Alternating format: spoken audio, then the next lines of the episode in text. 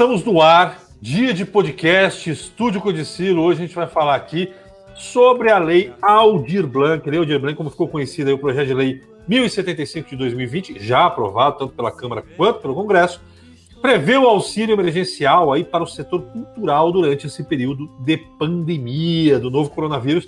Autoria aí da deputada Benedita da Silva e mais 23 deputados.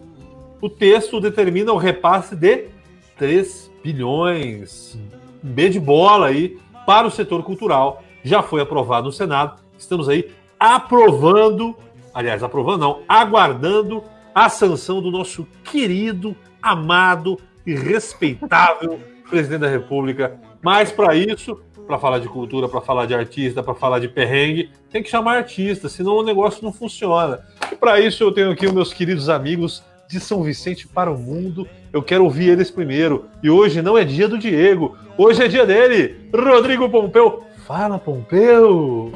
Fábio Zavitoski. Então, é, é, fica bem claro aqui para os nossos amigos aqui do podcast que o Fábio Zavitoski, qual é a nossa ordem de linha? Ah, o estado de espírito que o Fábio tá no dia. Então, às vezes ele chama eu, às vezes ele chama o Diego. Mas, meu querido Fábio, eu posso dizer que eu tô bastante preocupado, porque a nossa América Latina tá com terremoto na parte norte da América Latina, lá no México.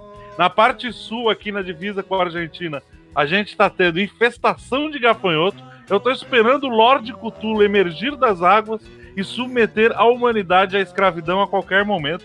Mas, como você falou, a gente já tá acostumado com dificuldade, porque artista vive sempre na dificuldade. Então, se você tá aí confuso, se as coisas aí com você aí tá, você tá complicado, você vem pra cá, a gente descomplica. E para descomplicar, eu vou chamar o explicador geral da República, o desatador de nós geral, Diego Espósito. e aí, salve, salve, pessoal. Vamos lá, né? A gente espera aí ansiosamente que essa lei, essa, esse auxílio emergencial aí não se dissipe no ar como o pum do palhaço, como dizia a nossa querida ex-ministra da Cultura, maravilhosa, né? E para isso, Fábio, hoje a gente tem aí um time de peso para conversar com a gente, né? O pessoal tá chegando aí, ainda não tá todo mundo junto com a gente, mas eles vão entrar no decorrer aí que a gente for tocando o podcast. Mas eu posso já apresentar ele, né, que é um dos nossos convidados, o Danilo Tavares, que é produtor cultural, cinegrafista, documentarista, e é um cara que está aí à frente aí já dessa discussão há um bom tempo, acompanhou tudo isso aí, né, com as frentes também, ele entende muito disso daí e vai ajudar a gente a, a tirar algumas dúvidas sobre isso. Dá um salve É. aí para nós aí, Danilão. Boa noite a todos aí. É, olá a todos que estão escutando, vendo. Boa noite, Rodrigo, Fábio e Diego. Obrigado pelo convite. É, vamos aguardar os próximos chegarem aí também para complementar. Eu venho acompanhando um pouco esse processo. Na verdade, a questão de, de políticas culturais e é, desde a época do ministro Gil, eu comecei a acompanhar e, e foi um momento em que eu era mais, bem mais novo, né? Então foi um, um, um, momento que me cativou muito, né? Eram várias audiências públicas, fóruns é, acontecendo, federal, estadual. Realizamos em São Vicente também encontro e também um fórum, é, audiência pública. Quando a gente foi aquele período da formação inicial do Conselho de Cultura em São Vicente, é, então foi, foi um momento que me fisgou para a política no campo cultural e é a única por hoje em dia a cultural e ambiental, né, dos povos tradicionais são as que eu venho tentando acompanhar e aprender cada dia mais um pouco. E eu vou ficar feliz aí da gente poder conversar um pouco sobre a situação da, do setor cultural é, hoje, né, nos últimos tempos, vamos dizer assim, e sobre essa perspectiva aí dos recursos que estão para chegar. Então é isso aí. Muito obrigado. Sentindo frio em minha alma, Te convidei pra dançar, a tua voz me acalmava. São dois pra lá, dois pra cá. Meu coração traiçoeiro batia mais que o bongo, tremia mais que as maracas, descompassado de amor. Pessoal, bacana. É, a gente vai falar, a gente tem outros dois convidados que estão para chegar aí, a gente resolveu iniciar sem eles, mas a qualquer momento eles vão surgir aqui na nossa, no nosso podcast e deixar claro que esses adjetivos que eu atribuí ao presidente logo no início são fruto de uma ironia, né? Pelo qual... Para quem não sabe, compreende ironia. Quem né? escutou os outros podcasts sabe, ô Fábio. Esqueci que está ao vivo. Então, aqui, aqui nós só temos repulsa ojeriza, por como dizer o Ricardo Galvão, pelo pulse lânime presidente da República Brasileira. Tudo bem?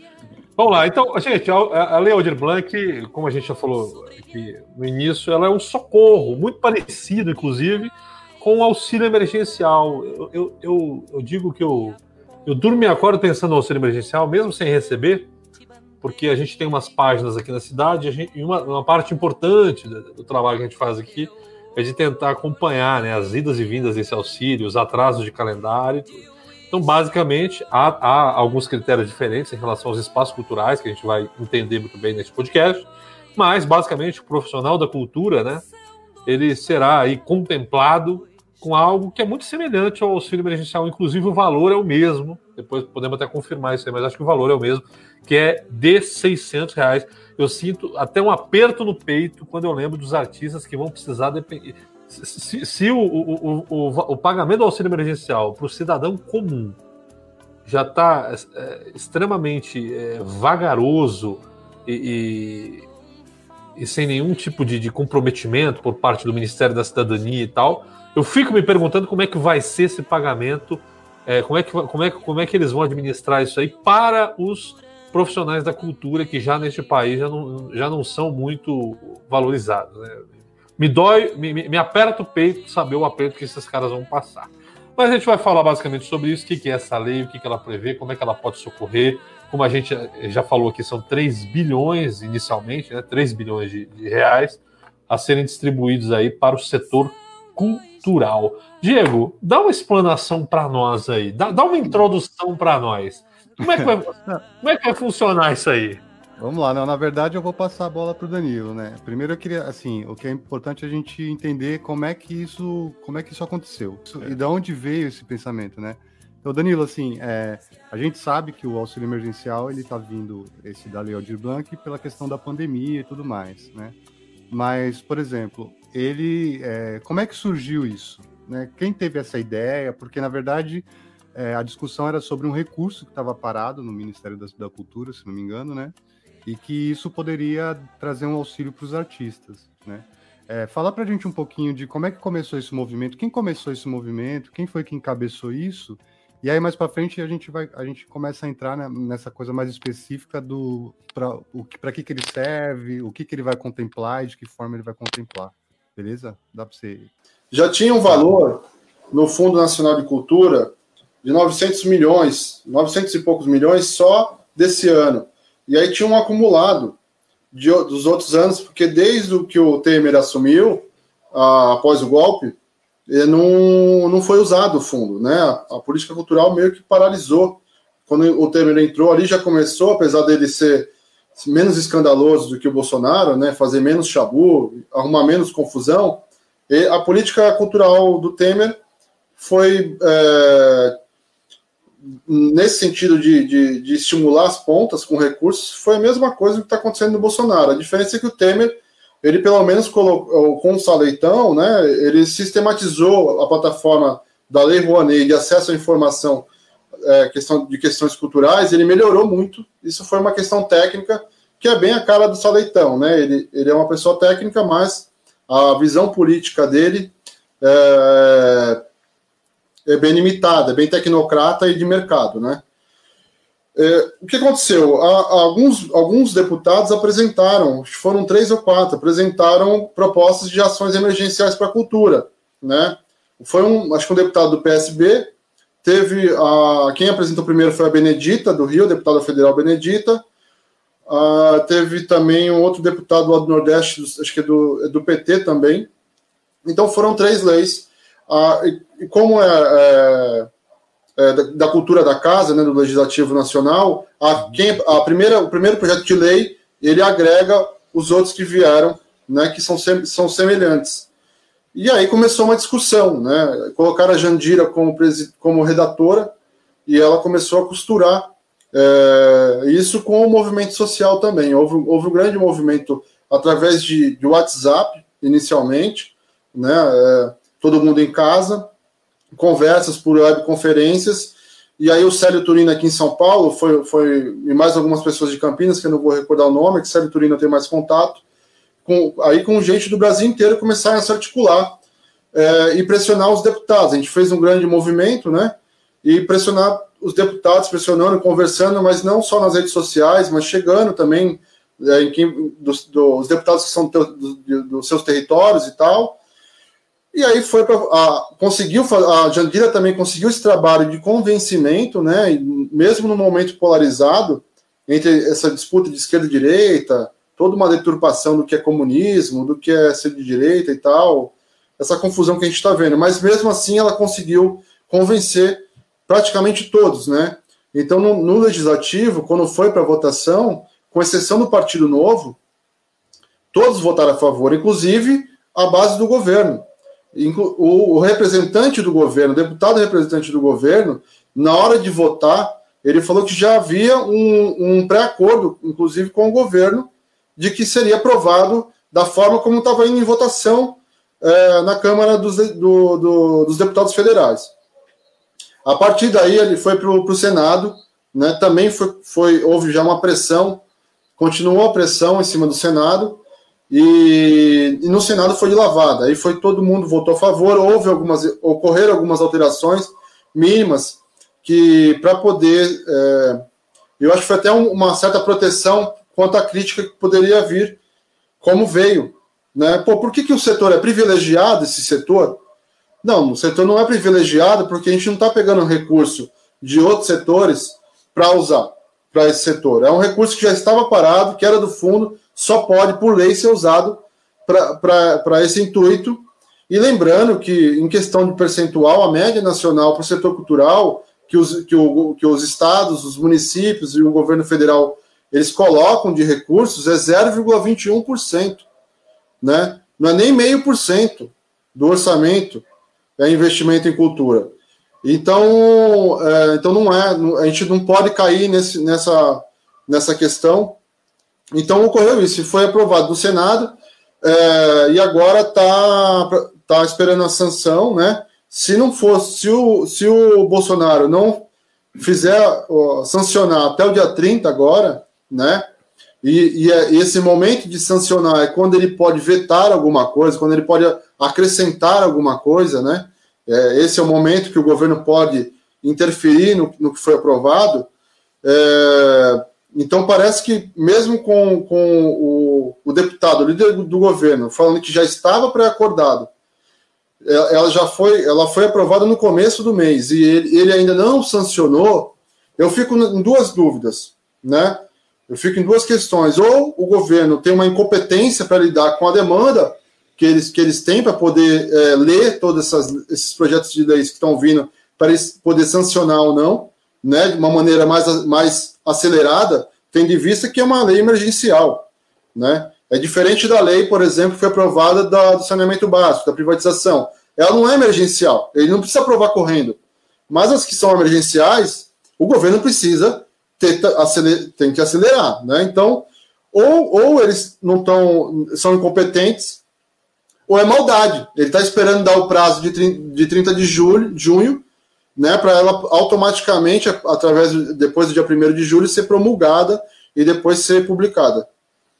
É, porque eles ganham tempo também, né? Só voltando aí um pouquinho, Danilo, que achei interessante uma coisa que você falou, e é legal esclarecer para a galera, porque tem uma a galera tem dúvida e tem gente que critica justamente nessa questão de ah, vai usar esse dinheiro para a arte, né? É, sendo que assim, não é um dinheiro que é para ser usado para a saúde. Foi legal você, você colocar isso. Assim, na, na real, esse dinheiro está parado lá um bom tempo, né? E, e, geralmente, no que, que ele é utilizado esse recurso? Só para as pessoas entenderem, os recursos do, do Fundo Nacional de Cultura, no que, que eles são utilizados? É, com, com a Lei Cultura Viva, né, que já foi aprovada há mais de uma década, inclusive foi o principal pro, é, programa né, que, de, de, na área cultural do país, na história do país, é, a ideia era o quê? O fundamento dele era passar do, de fundo para fundo, era passar o dinheiro para as pontas. Quais são as pontas? Municípios, estados.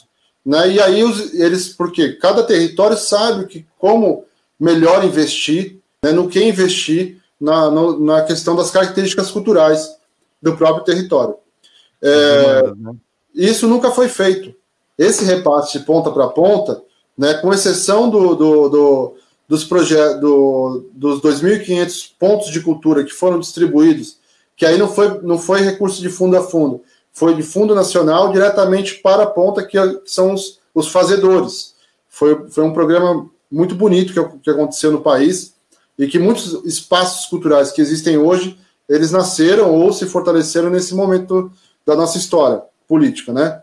Então, a ideia principal era essa. E o que aconteceu? Isso não ocorria eles estavam sendo usados mais para quê? Eles pegavam para reformar, fazer reforma de museu, reformas milionárias de museu, né, uma reforma de 20, 30 milhões.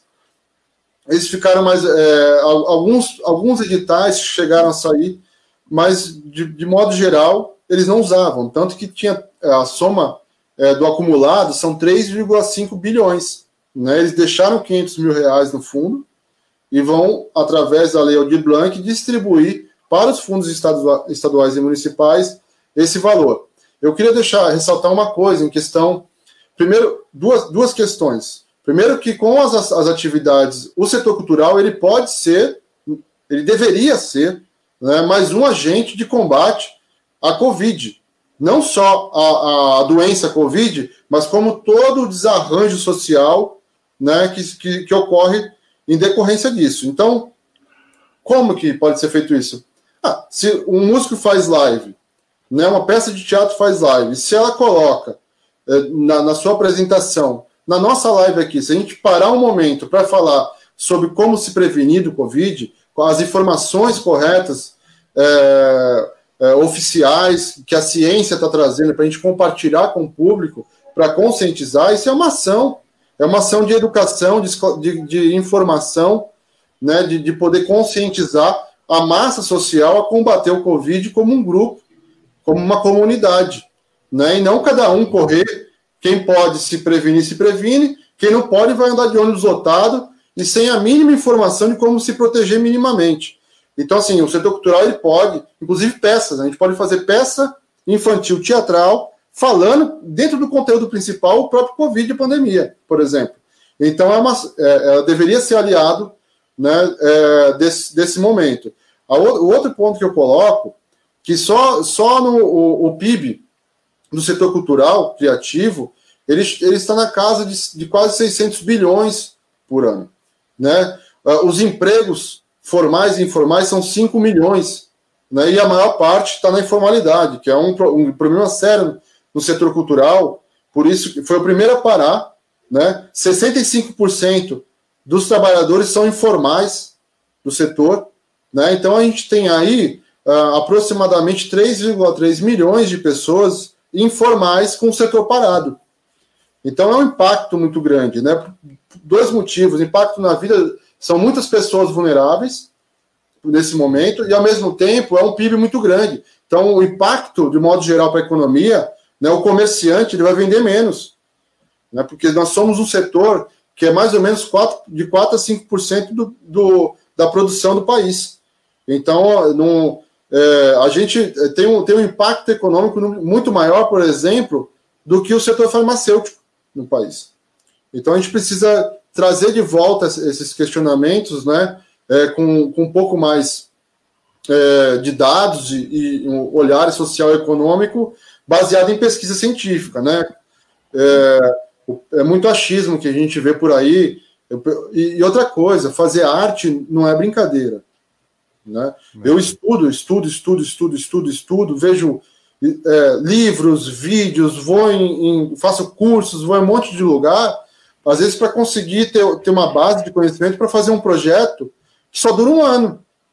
Depois eu vou ter que me, me estudar tudo, outras coisas, eu vou ter que avançar.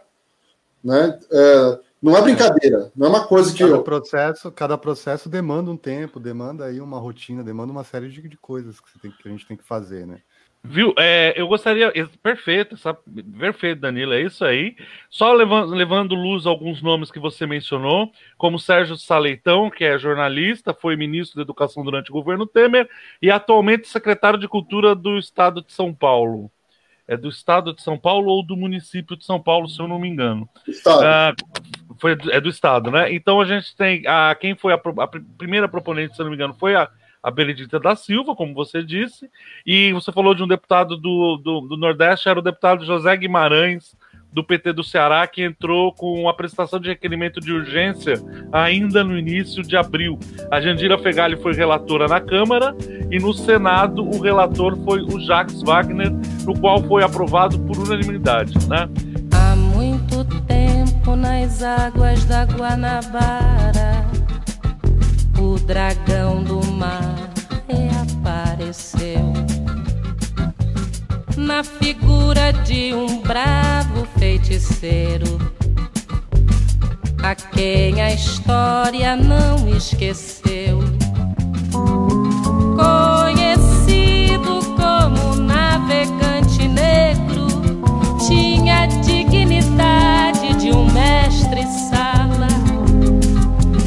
Acenar pelo mar, na alegria das regatas. Foi saudado no porto pelas mocinhas francesas, jovens polacas e por batalhões de mulatas. Então aqui eu gostaria de trazer aqui nosso outro convidado aqui, esse é um amigo nosso. Danilo também já trabalhei com o Danilo várias vezes, né? Antigamente a gente já trabalhou junto. Alessandro também é amigo nosso também de lá, longa data, assim, oh, desde adolescente, né, Alessandro?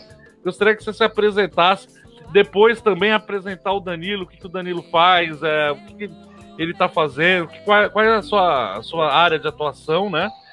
Para nossas pessoas aqui conhecerem mais vocês profundamente, Diga, Alessandro, dá um oi pra rapaziada, fale mais sobre você, por favor.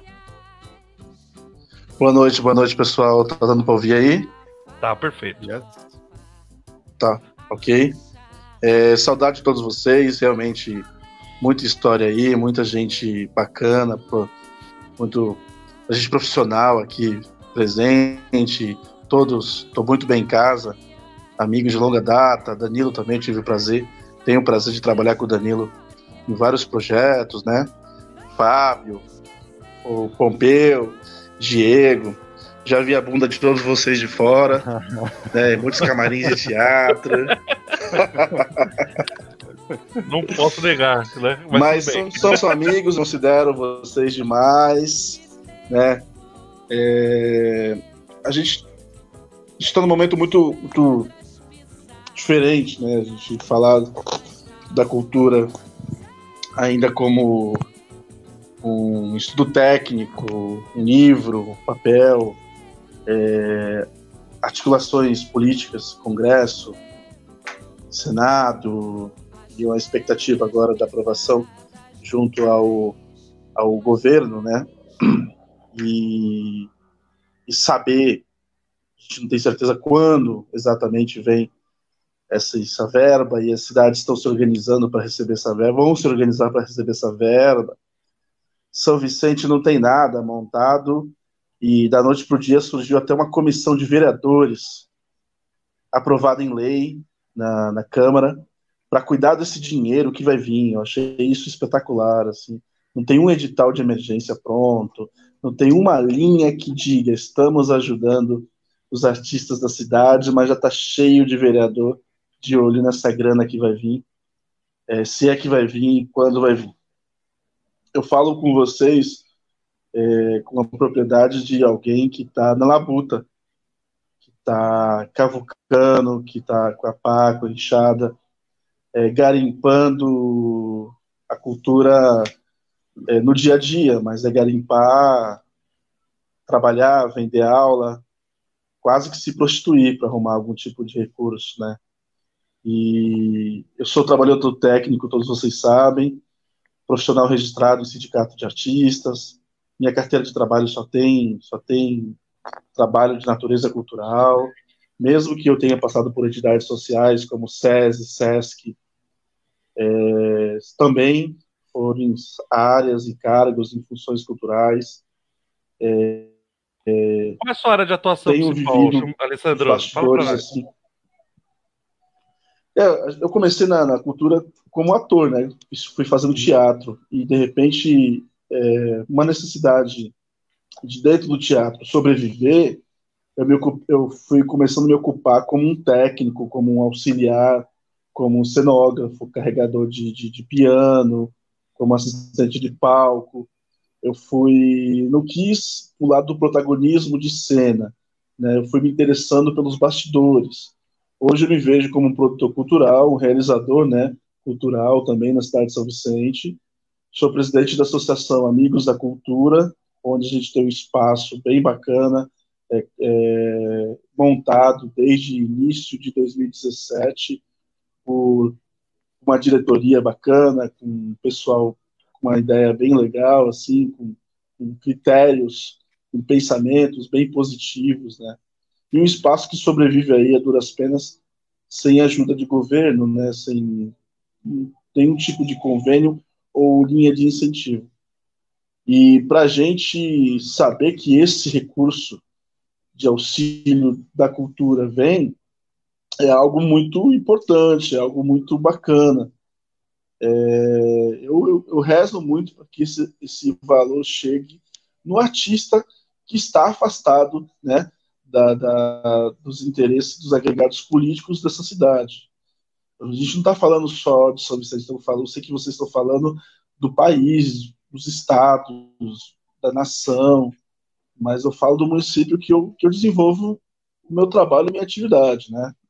É, vivo também na minha profissão técnica, não consigo viver do que a associação me, me, me dá, o que eu gostaria de viver através do que a associação. A gente tem, tem passado aí por situações bem, bem complicadas também para manter as contas, né? É, durante esse período de pandemia, nós somos imóvel alugado, a gente paga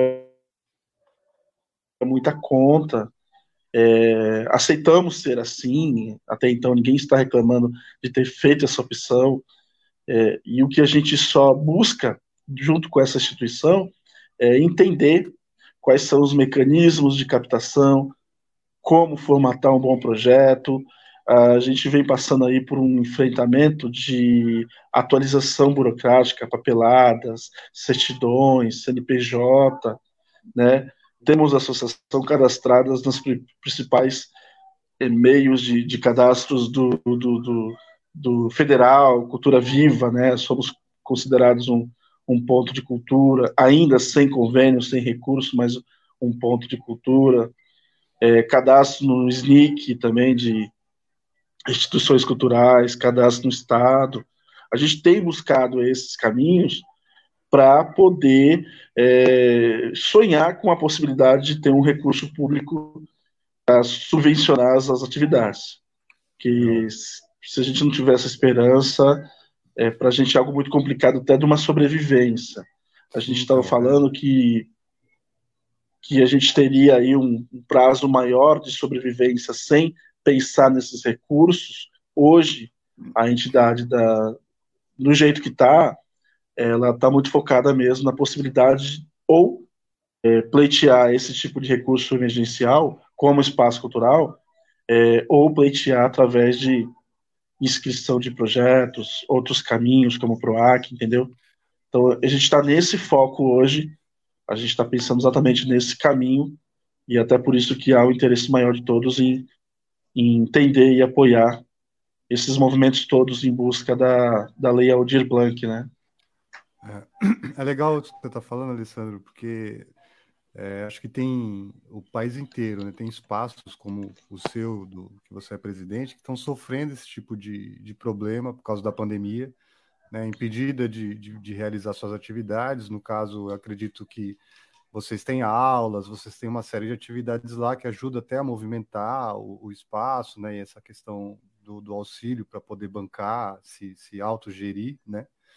E muita gente no país também deve estar passando por isso. E aí acho que é legal a gente tentar entender agora também, Danilo, se você puder pontuar, ou Alessandro mesmo, dentro da lei, né? O que, que ela prevê hoje? Né? Qual, se tem algum tipo de valor que ela prevê para os espaços também, né? E como é que esse recurso pode chegar a esses né? E aí uma dúvida que ficou antes também, que enquanto o Danilo ainda estava falando, foi assim: é, esse recurso vai vir para todas as pontas, né? Mas eles vão fazer aquela exigência, Danilo, como ainda era é, é, no, quando o dinheiro ainda estava lá no fundo, de que o município tem que estar tá todo regularizado, porque isso é importante para o pessoal dos municípios também saberem, né? Os gestores, as pessoas. É, você tinha uma exigência de que você tinha que ter um conselho consolidado, você tem que ter uma lei específica, você tem que ter um fundo municipal específico regulamentado também. Tem uma série de critérios que te, que te credenciam a poder receber esse recurso, credenciavam né, para receber esse recurso que nunca vem, na verdade, do, do fundo municipal, do fundo nacional. É, para esse tipo de, de, de, auxílio, também vai ter essa exigência? Por exemplo, o, o município tem que ter também essas. É, todas essas premissas ou não? Vai vir direto e aí o município que resolve realmente com, com, com as associações, com os artistas. Como é que está isso daí? A, a, lei ela não prevê essa exigência. Ela diz que as, os municípios é, que possuem é, é, são, são é, o fundo da cultura e o conselho, né? Eles vão ter que participar. É, o dinheiro vai para o fundo municipal e o conselho vai ter que participar porque é uma lei municipal a questão de qualquer uso é, de recurso do fundo municipal, o conselho é, também participar das decisões. Mas o então município. Tem que ter um fundo e tem que ter um conselho, é isso? Sim, tem que ter um fundo e um conselho, mas os municípios que não têm, é, ele vai ter que escolher um outro fundo né, e, e montar uma comissão para poder fazer a gestão desses recursos e prestar conta disso. Tá. E... Se não tiver uma secretaria de cultura específica, pelo que eu li, tem que abrir pelo menos uma diretoria, né? É obrigatório ter pelo menos uma diretoria de cultura, né? Para poder gerir o recurso. É, eu não, eu não eu, pelo que eu li, eu não sei, porque teve algumas mudanças, eu posso estar me confundindo, mas o que estava escrito na lei é que eles vão ter que dizer qual departamento, não necessariamente abrir um departamento de cultura, mas eles vão ter que apontar qual departamento vai ficar responsável pela gestão é, das ações dessa lei com esses recursos, né? E também apontar qual o fundo que vai fazer a gestão disso. É, o que está acontecendo é que algumas cidades acabaram estão correndo, tavam, estavam correndo por, muito, muito mais por pressão da sociedade civil de tentar regularizar os fundos, né? Muitos fundos da cultura estão com legislação antiga, é, estão parados, foram criados e como na esperança de rece receber recursos do, do programa Cultura Viva, o que nunca ocorreu. Então, tem alguns ajustes que o pessoal, alguns municípios mais ligados, eles estão fazendo, é, mas há um risco aí e, esse, e, aí, e aí é um risco esse processo, porque como a cultura tem pouco investimento, é pouco organizado nos municípios, após ser publicada, o dinheiro, a lei, o dinheiro vai, é, tem 15 dias para chegar nos fundos municipais e estaduais. Então é um tempo curto, até para o Brasil é um tempo curto. E depois desses 15 dias, quando o dinheiro chegou no fundo municipal, o município ele tem um prazo de 60 dias para publicar tudo que vai fazer com, com, com os recursos. Se passou de 60 dias, ele não, não apontou como é que ele vai utilizar esses recursos, é, ele vai, é, o, o, recurso vai ter que ser transferido para o fundo estadual. Né? O município fica sem o dinheiro, vai para o fundo estadual, e aí, é uma, aí já são outros debates. Né?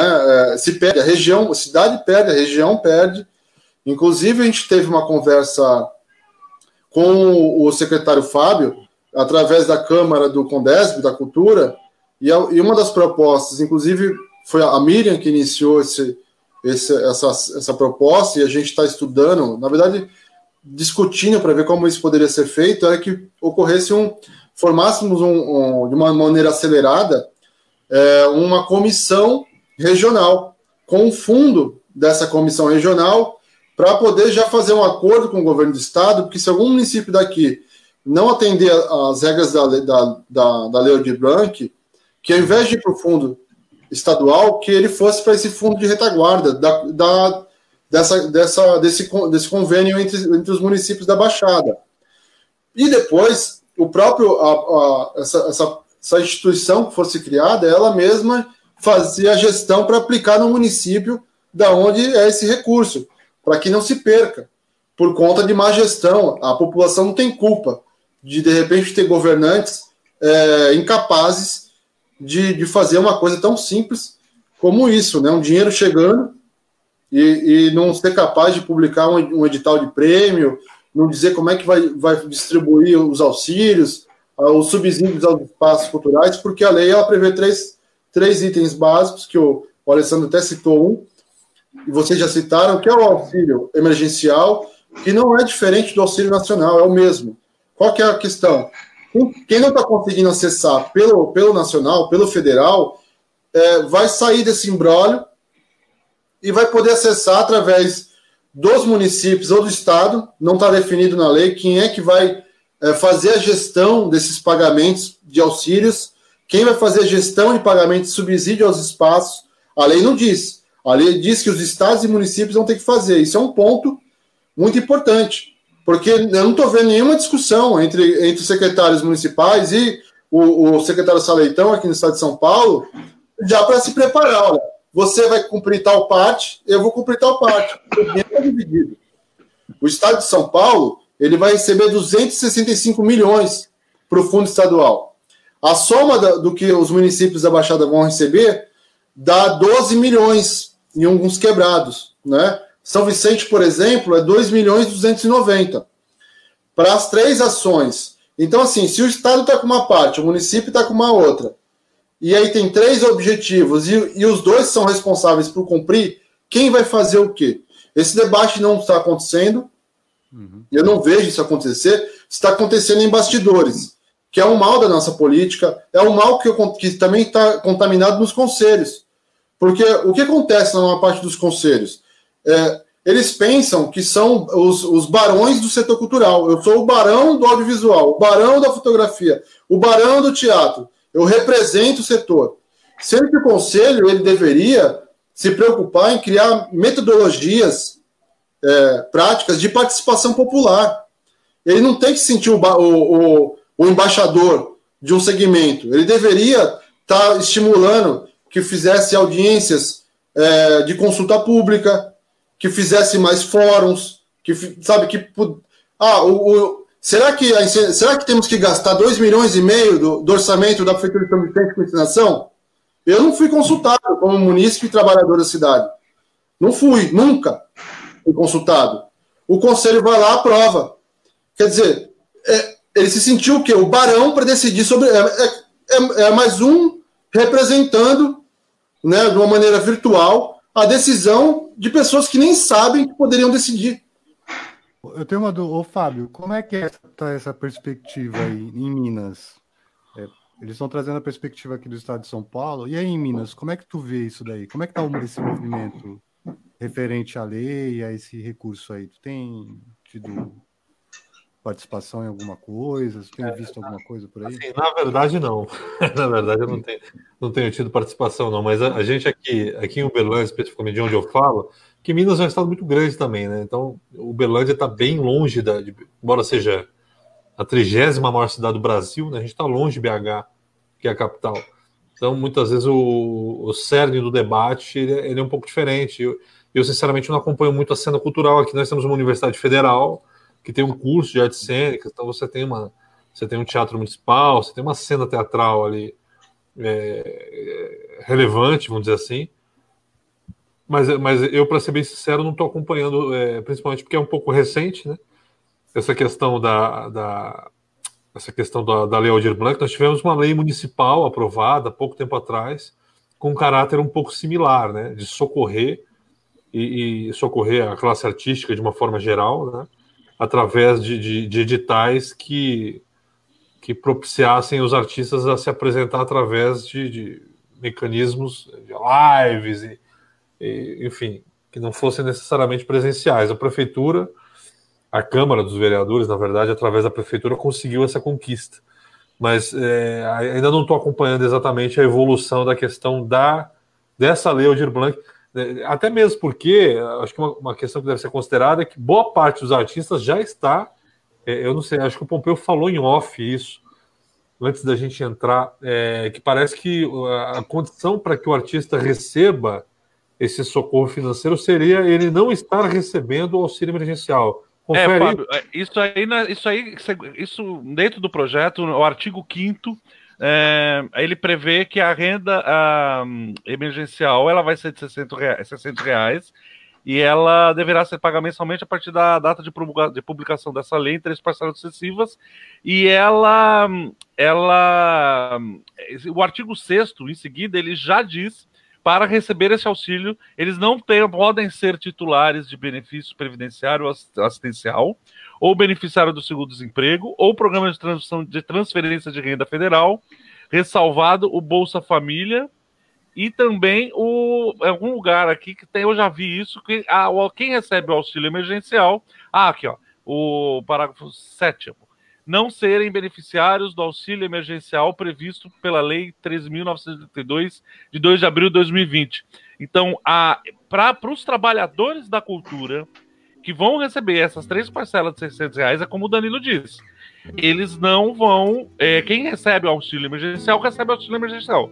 Quem não conseguiu receber o auxílio emergencial por algum problema, alguma questão, não foi aprovado, é, é lógico que para você ser aprovado dentro, para receber esse auxílio cultural, você também tem algumas. É, Os critérios. requisitos. Você tem alguns critérios. Mas quem recebe o auxílio emergencial, o trabalhador da arte, que recebe o auxílio emergencial, não receberá esse auxílio cultural. Acendo um cigarro, molhado de chuva, até os ossos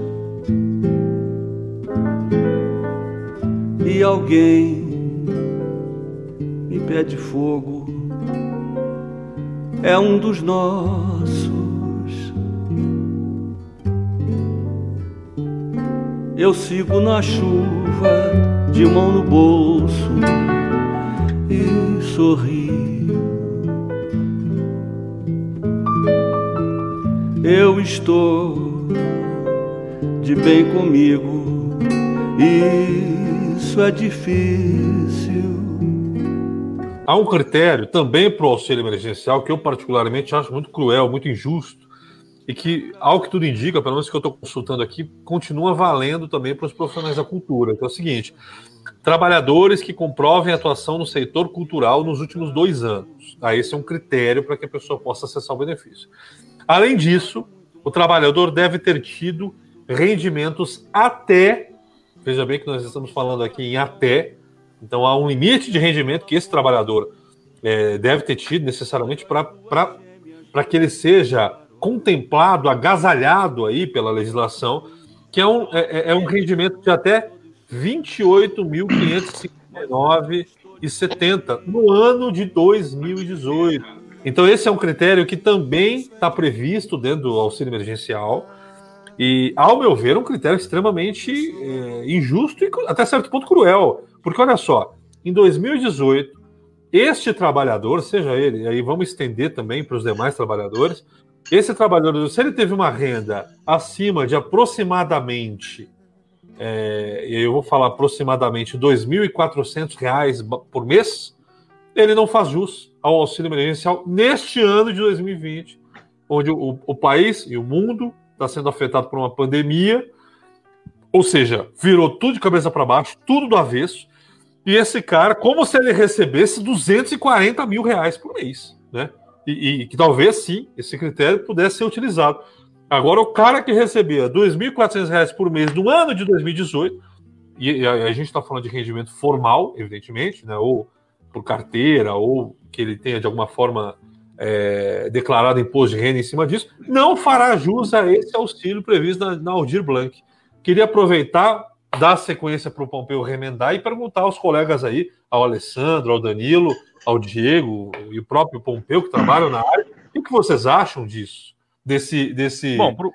desse critério de miserabilidade, ou seja, não, se você não se enquadrar no miserável, não fará jus ao auxílio. Não, eu acho um absurdo. Bom, o governo considera pede- que. é, se você, Diga, só, diga, assim, pode se, se pede uma comprovação, se você está desempregado, você não tem dinheiro. Isso não significa que você ainda tem aqueles 2.400 que você ganhou em 2018. É, lógico. o- É que o Sim. governo acha que quem ganha 2.500 reais por mês é classe alta, né? Se já É, pede uma comprovação, pô, você- o cara está desempregado. Quantos meses o cara está desempregado? É óbvio que ele precisa do auxílio. Tem coisas que são meio Lógico. óbvias, né? Aí, Alessandro, o que, que você acha disso? É, eu, eu lembro, sim, de um estudo recente em cima desse detalhe. Eu faço parte de alguns grupos de profissionais técnicos da área e também faço parte do, de um grupo de profissionais de palco, som e iluminação do SESI, e o SESI acabou de, de realizar esse ano uma das maiores chacinas culturais da sua história, mandando uma, uma porção muito grande de produtores, técnicos e profissionais para a rua. Estão demitidos já há alguns meses, algum, alguns segmentos foram mandados embora no início do ano, e, e a pandemia foi uma grande desculpa. O corte dos 50% dos repasses da UCESI também foi uma grande, um grande desculpa e argumento de demitirem. Estou falando do SESI São Paulo, não sei como é que é o SESI Minas, o SESI Rio, assim por diante. E discutindo com, esse, com esses camaradas, com esses companheiros dentro dos grupos, até incentivando eles a procurarem cadastros, a se identificarem. A maioria, primeiro que a maioria dos profissionais são sindicalizados, são ligados ao SATED, tem DRT, tem representação de classe, tudo certo. É, todos param nessa questão. Estamos desempregados, estamos recebendo um auxílio desemprego que vai perdurar daqui uns dois, três meses, isso acaba.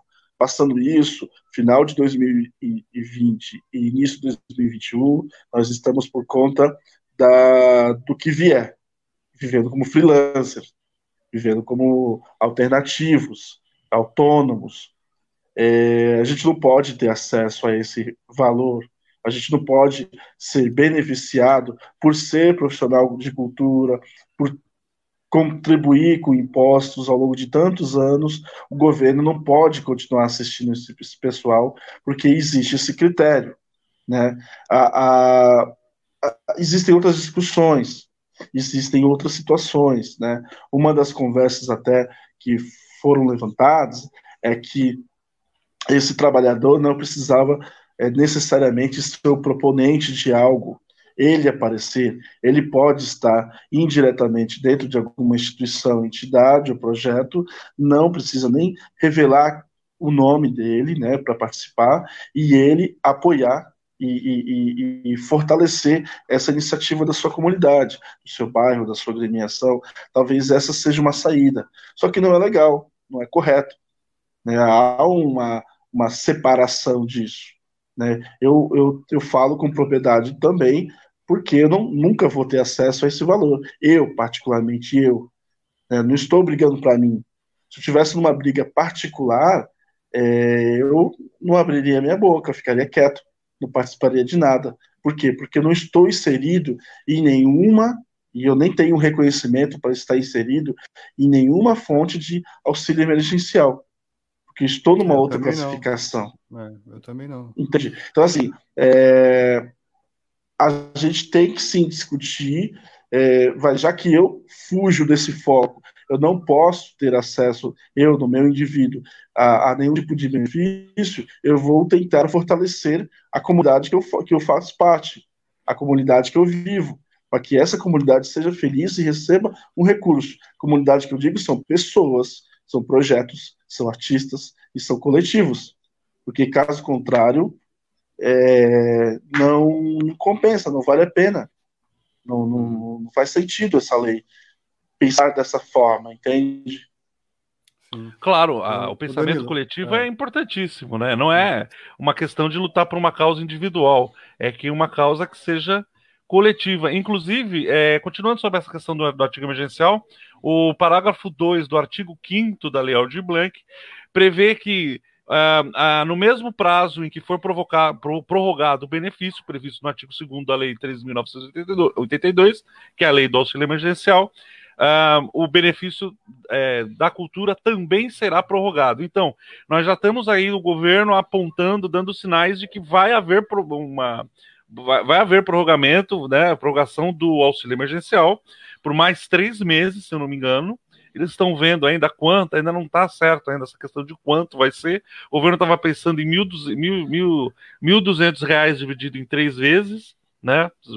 Seria essa uma das propostas, mas se for expandido o auxílio emergencial do governo, também será expandido o auxílio da cultura, né? Então, É mas o, o que eu gostaria de perguntar para o Danilo é com relação ao artigo 7 porque quando você estava falando da questão dos conselhos, de você ter um gestor cultural, a gente tem no, no- pa- para empresas culturais, pequenas e micro, né, em- empresas, organizações culturais, cooperativas, instituições culturais que tiveram suas atividades interrompidas, o artigo 7 da Lei Aldir Blanc prevê um valor mínimo de 3 a 10 mil reais de acordo com os critérios estabelecidos pelo gestor local. Fica a pergunta: quem é esse gestor local? Como é que é formado esse gestor local? É, é, normalmente vai ser a Secretaria Municipal de Cultura, o secretário ou um diretor da cultura que pode ser vinculado normalmente a turismo, passa de turismo ou de educação, né? É o, é que costuma ocorrer. E aí os, os municípios que têm conselho, eles vão poder, é, vão ter que seguir, é, vão ter que botar o conselho para participar, né? É, já tem algumas câmaras se movimentando de vereadores e montando a comissão de vereadores para também, é, logicamente, que a gente conhece ah, os interesses, os hábitos interesseiros dos vereadores, mas eles estão formando e, e existe a possibilidade também, a sociedade civil, os movimentos, como a Maria Tronatori está tá aqui acompanhando, que está no movimento amplo da cultura de São Vicente, os movimentos de outras cidades, nada impede que eles possam é, encontrar algum advogado no- que seja amigo e até o Ministério Público para pedir para montar uma comissão é, entre com o Ministério Público junto, sociedade civil, Ministério Público, vereança e, e o, e o governo executivo. Eu Pode- acho Mas mais é uma dúvida. Danilo, mas isso, mas isso independe, né? Por exemplo, é, eles podem montar uma comissão para querer é, é, acompanhar o, o- por onde vai ser utilizados os recursos, mas obrigatoriamente tem que ter o conselho, né? E obrigatoriamente tem que ter o, o- o- algum outro órgão para poder acompanhar isso, não tem? A lei não prevê isso. Olha, eu, eu, é, eu, assim, esse detalhe especificamente eu não vou ter certeza. É o que eu estou lembrando. Ele não não fala. Eu li agora há pouco, há pouco eles não, não falaram dessa obrigação de participação do conselho. Tá. A obrigação da participação do conselho ela vai ocorrer porque há uma lei municipal que diz que é obrigatório para qualquer qualquer uso de recurso público é, da área da cultura que o conselho seja partícipe, né, delibere também sobre isso. É, então, não é, um, não é uma lei federal que vai. Na lei não está escrito isso, na verdade, sobre ter essa obrigação. Mas o recurso ele tem que ser usado só para cultura mesmo. Isso, Só para é um cultura. E fato, né? Como é que ele vai ter que ser usado? No mínimo 20% para editais, chamamentos e também para ações do- de reforma, de local, de incentivo à economia criativa. Então aí tem uma abertura né, para os municípios e o governo do estado de São Paulo, no nosso caso aqui, e os governos de qualquer estado, deles utilizarem essa, essa, esses 20%, esses no mínimo 20% para o, que, para o que eles quiserem, né, do jeito que eles quiserem. Então, por isso que é Tipo importante. fomento, Seria tipo um fomento. Seria, é, é, seria um tipo de um fomento. O ideal nesse, nesse, né, né, com esse valor é utilizar com prêmio. Por que com prêmio? O prêmio ele tem uma burocracia muito menor em questão tanto de chamamento quanto de prestação de contas. É, Isso é uma, tem que lembrar que isso é uma ação emergencial. A gente tem que fazer coisas simples, fácil de ser executado, ser colocado em prática com celeridade. O prêmio é o formato mais adequado. Então a gente, os movimentos precisam ficar esperto e já ir, ir dialogar com os municípios e também quando pressionar o Estado, é, da gente pedir que seja formato prêmio. E, e por exemplo, o, o, É e é o se, mínimo. vier, se vier no formato do PROAC, dessas coisas assim, é uma documentação. Então, o, o PROAC é prêmio. O PROAC é prêmio. É, é, é, eu, a, a ele não gestão, é simples, né, cara? Só que ele não é simples. Ele exige do artista. a gente precisa simplificar mais, exatamente. É, Mas é, é interessante a comparação, porque o PROAC ele é mais fácil de você executar e prestar contas. Porque eu não preciso, por exemplo, num chamamento público, você apresentou ah, um- uma planilha mês a mês de gasto e de ações, né, objetivos a- mês a mês.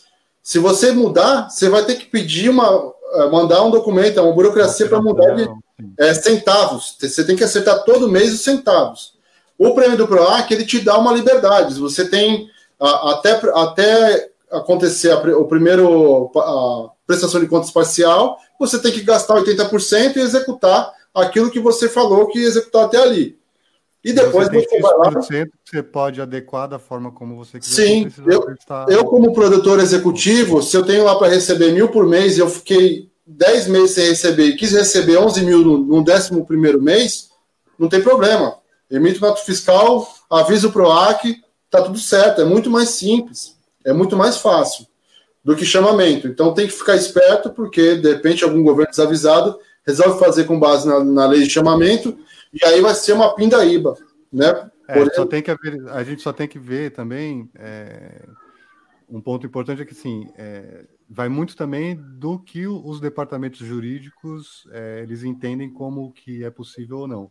né? a gente tem uma- um problema esse ano em específico por causa da questão eleitoral.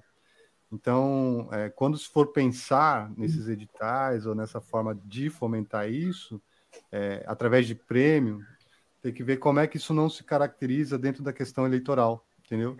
Então tem que ser imagina- legal isso aí, tem que ser conversado bacana isso aí para chegar no denominador, né? Cara, é, o, o município tem que prestar conta disso também. Então, é, juridicamente eles vão colocar um pouco, tem que ter algum tipo de, de documentação, de critério, né? Por isso que eles colocam dessa forma. Imagina o município com seu com seu departamento, com sua diretoria, é, contemplando é, X entidades ou projetos com prêmios de 10 mil, de 3 a 10 mil reais de incentivo, é, véspera de período eleitoral, na boca do gol de uma, de uma eleição municipal, ainda mais uma eleição aberta, que é o caso de São Vicente, que não tem nada definido.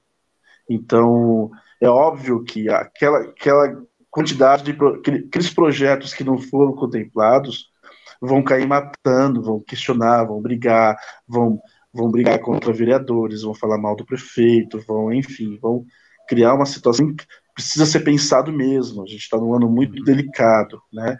A gente está percebendo que tem muito artista em cima do muro e até com dificuldade de absorver esse tipo de movimento e esse tipo de conhecimento.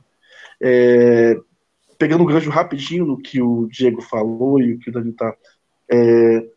há uma dificuldade muito grande, sim, Diego, de se construir, de se escrever projetos. Uma dificuldade para quem não corre atrás, dificuldade para quem não se capacita. Existem milhões, existem um, diversas pessoas que estão disponíveis aí no mercado, na Baixada Santista, com condições de auxiliar. Existem escritórios montados de, de, de pequenas produtoras com condição de ajudar. Os municípios oferecem cursos de capacitação, o Diego mesmo já, já se, se propôs muitas vezes em ajudar e ajuda muitos projetos. Eu acho que as pessoas têm que parar de ter medo medo de pôr a mão e de construir a sua ideia e de documentar. O que, o que senão fica apenas uma arte de Facebook, uma arte aberta, uma arte de, de, de que as pessoas não conseguem é, é, escrever um projeto e colocar num critério para que ele receba dinheiro para ele, ele poder continuar trabalhando. Né? É isso que eu questiono, sabe?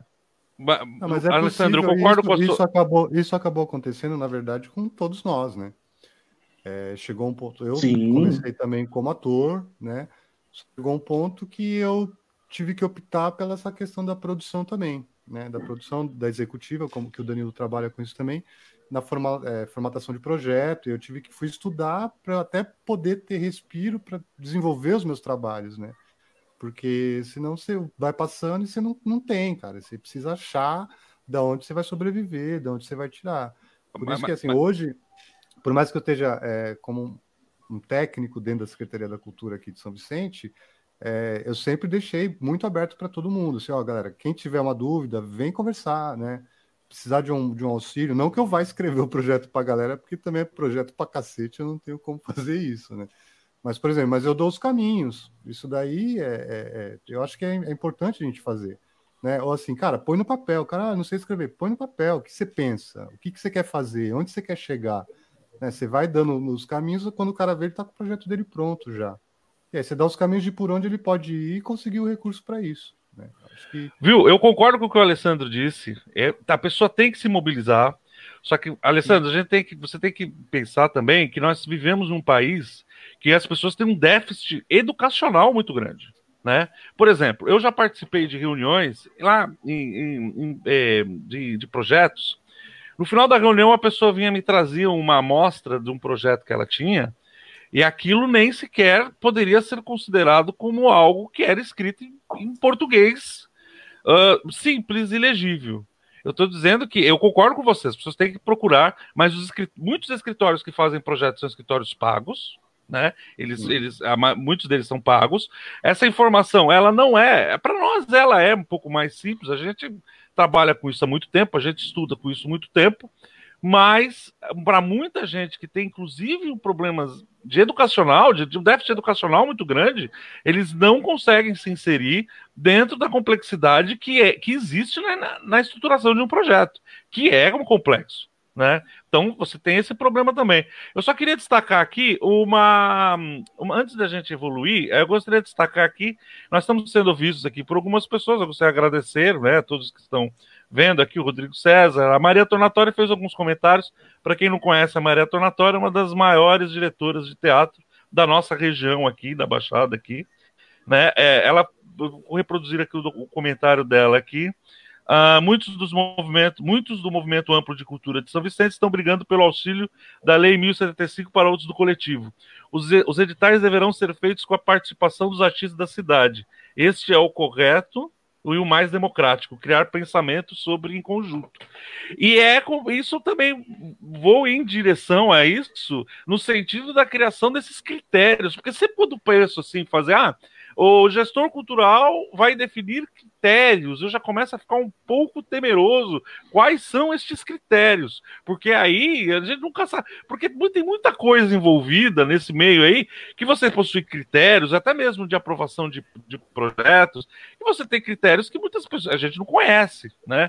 Então é nesses critérios que às vezes eu fico com medo.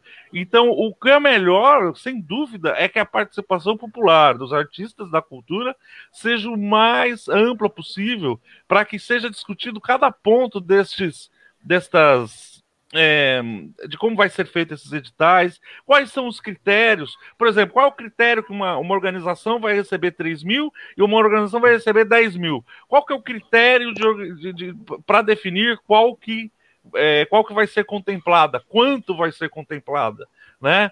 O que, que você acha disso, Danilão? É, eu, eu acredito que o que vai acontecer tem que ser padronizado, né? Pelo, pelo que eu entendi também, e pelo que eu estou escutando, é, de algumas, alguns pessoal que estava mais tá, tá nesse tá no, no, no, movimento nacional e tal, é que vai ser padronizado. Então, é, primeiro que a gente não sabe que quem, quem vai ficar responsável pelo que eu falei no começo.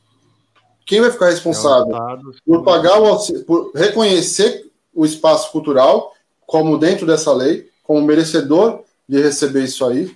E quem vai e quem de fato vai fazer a gestão do pagamento? De qual parte do recurso? Cada um vai dar um pouquinho? O fundo municipal e o estadual, cada um dá um pouquinho. Quem faz a gestão? Ou vão separar? Olha, o município fica com auxílio é, aos trabalhadores e o estado vai, vai poder vai fazer o subsídio aos espaços. A gente não sabe, tem essa dúvida. Eu acredito, pelo valor, como ele é muito limitado e a demanda é muito grande, o que vai ocorrer é pelo valor mínimo. Vão jogar no piso 3 mil reais subsídio para, para os espaços.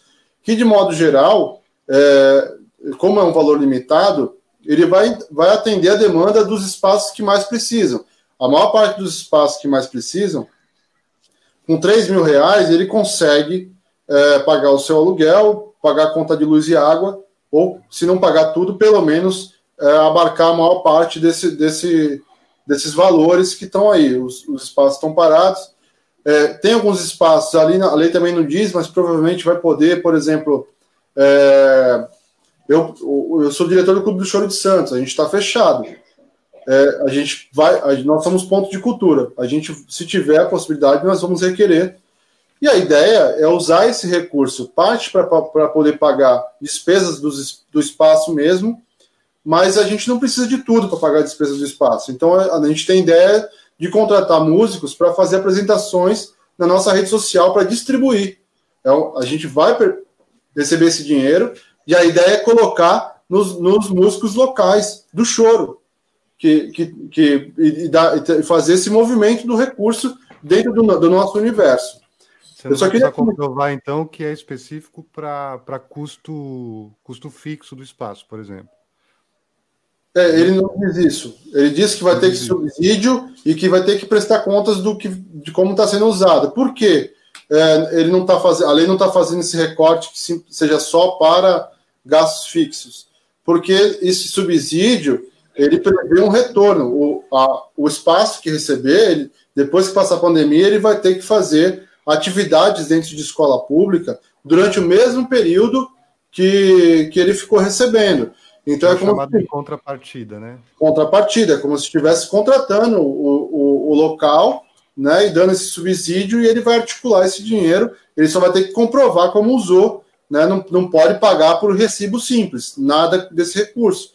Vai ter que ter comprovantes, é, seja comprovante de, de, de contas ou depósitos de aluguel ou nota fiscal, RPA, né? O que não pode dar dinheiro para ninguém sem, sem um comprovante oficial que pague todos os impostos que tem que pagar. Agora eu queria ter que uma, vai ter que ter uma prestação de contas, então. Tem, bem, provavelmente bem simples, só para comprovar para como comprovar como que, como que usou dinheiro, né? Para onde que foi, quem recebeu, é mais um controle fiscal do que um controle de ações. Não é, o dinheiro não está vinculado a objetivos, mas você precisa gastar de uma maneira que seja comprovada dentro das leis fiscais do país, né? Não dá para distribuir sem, sem esses critérios. Agora eu queria só fazer uma, uma questão que o Fábio falou sobre se, que, aquele critério do corte. A pessoa, dois anos atrás, recebeu é, um, um, certo valor, que dá mais ou menos 2.400 por mês, e, e aí ela fica fora do corte.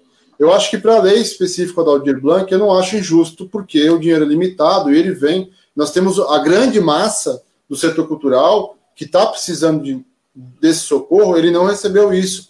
A grande massa não recebeu. Vai ter gente que recebeu e está precisando hoje e vai ficar de fora. Mas o erro está na lei federal. A lei federal, porque o governo federal que pode produzir moeda, que tem reserva cambial para poder transformar em, em, em recursos, para distribuir, não 600 reais, isso é uma miséria. Deveria ser 1.200 reais, no mínimo, durante seis meses, porque a gente não tem previsão da pandemia passar antes disso, do transtorno. E, e, e, o governo federal tem, a Casa da Moeda ainda é pública. Ele pode produzir moeda, ele não precisa depender de nenhum setor privado para autorizar isso. Quer dizer, então há mecanismos de produzir recursos para distribuir dinheiro através de renda cidadã, né? Ele não está usando e ainda faz campanha né, ele se comporta de uma maneira que leva as pessoas a se contaminarem, a criar um caos no país. Então, esse, esse é o governo federal que a gente tem, que ele não, não banca a, a situação, né, não é um Estado social como a Constituição prevê, ele não está cumprindo com isso.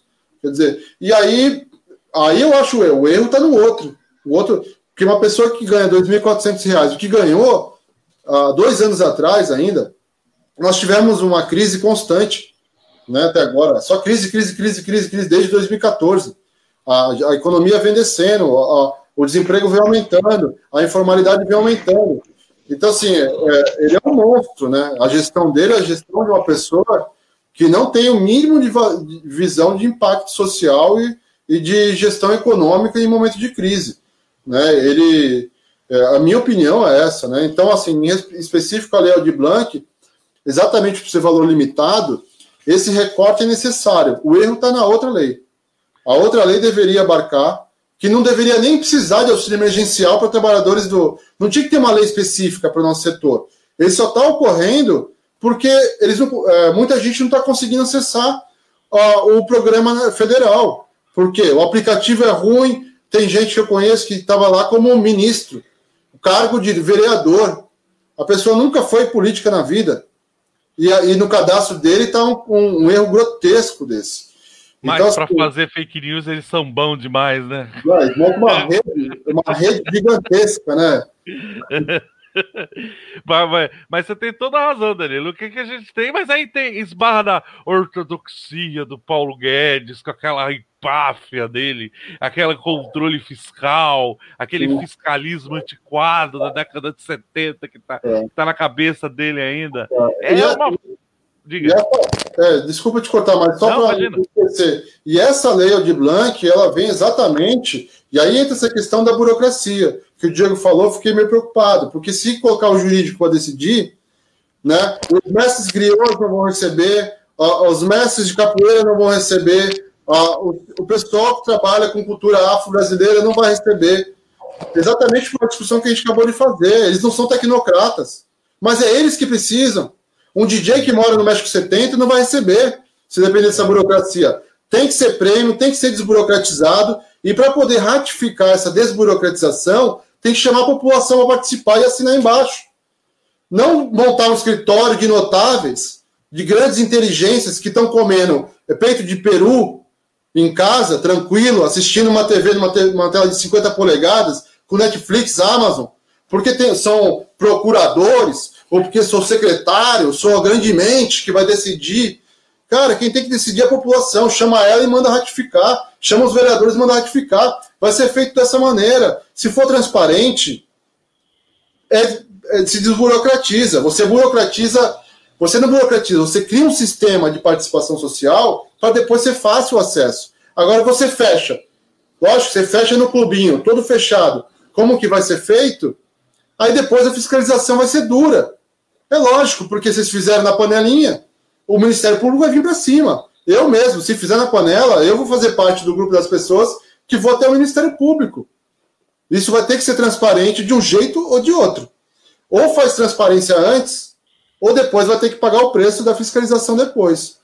É, porque geralmente eles seguem o mesmo padrão que o Estado segue. Você vê que é, quando se trata dessa questão de prêmio, de editais, eu tenho estudado isso há um tempo já, eles geralmente seguem um padrão. É um padrão do federal que o estado meio que segue, que os municípios acabam também acompanhando, porque as leis elas geralmente são meio páreas, né? São meio parecidas, as leis que regem essas questões.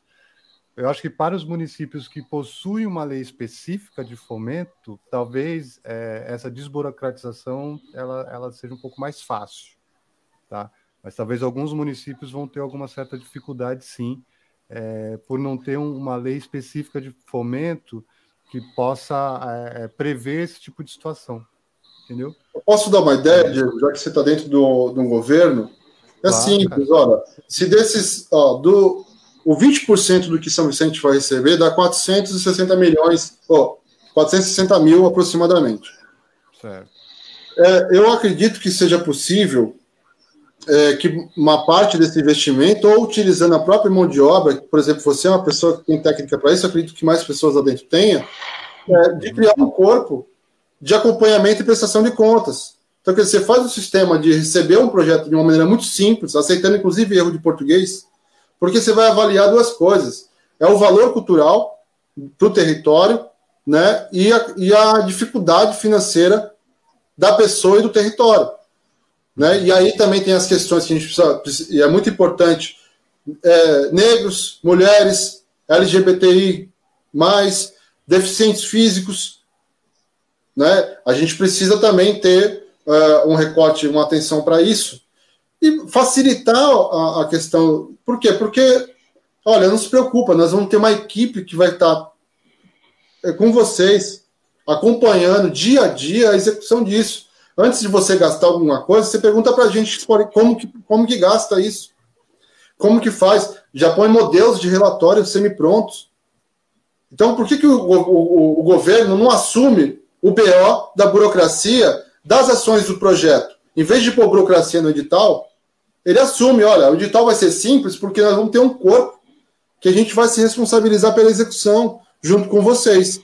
Se vocês fizerem algo fora do que a gente passou, vocês vão responder. Vão responder Normal. juridicamente, é, vão responder. É, faz treinamento. Aí sim a gente tem um sistema inclusivo. Aí a gente inclui. A, dessa forma, a gente consegue trazer é, camadas da população que não teriam acesso aos editais da forma que eles são feitos, e eu, eu Porque, não, mas é, mas é complicado mesmo, Pompeu, sabe por quê? Porque ó, a gente já fez um, um, primeiro, primeiro passo agora, e a gente já está indo, essa semana deve estar tá sendo lançado o segundo. O primeiro foi cadastrar os artistas, pessoas físicas, né? Para a gente até ter um, um, um parâmetro de quantas pessoas que possivelmente vão ser atendidas por isso, e o segundo passo agora é a questão do, dos espaços, dos coletivos, grupos, enfim, para a gente também ter, ter esse parâmetro. É, mas, por exemplo, muita gente não se cadastrou, cara. É, assim, tem muito artista ainda na cidade que está passando dificuldade, está passando perrengue, mas a gente ainda não sabe quem é. E, mesmo e assim, nem todos é, que se é. cadastraram vão receber, porque muitas é. vezes vai, muitas das que se, que se não, cadastraram também pô, recebem se a pessoa tem lá o cadastro, por exemplo, pelo menos ela vai receber no e-mail que vai estar tá abrindo um edital, que vai estar, tá, enfim. Sim, é, sim. São outras possibilidades. Mas tem gente que não está entrando, assim, mesmo com o movimento divulgando, e tem conselho divulgando, e tem a galera é, dos coletivos também falando, e a galera não está indo, assim, não, não aderiu da forma que eu, que eu achava que fosse aderir né, dentro dessa parte. Então, vamos ver agora esse segundo momento dos, dos, coletivos, dos espaços, que é justamente para a gente saber também qual o tamanho disso, né? Que tem muitas vezes tem muito grupo, tem muito espaço que é, é, desconhecido, acaba sendo desconhecido da gente, principalmente o grupo de teatro, grupo artístico. Né? Tem muita gente que não, não, não põe a cara, mas faz trabalho fora, enfim, mas não tem envolvimento com a cidade, mas dentro da sua particularidade isso também é super normal. Mas é legal a gente saber, porque as pessoas também estão passando necessidade agora, né? Sim, sim. Isso, e, e, tem que continuar divulgando, tem que continuar indo atrás dessas pessoas. É, então, porque essas pessoas que Diego, talvez não eu... tenham essa informação, talvez sejam as que mais precisam. Manda bala, Alessandra. E aí, por exemplo, só, só é... então como é que a gente faz para acessar essas pessoas na hora do projeto? Né? Essa, essa é uma dificuldade é que a gente vai ter aí que vai ser grande.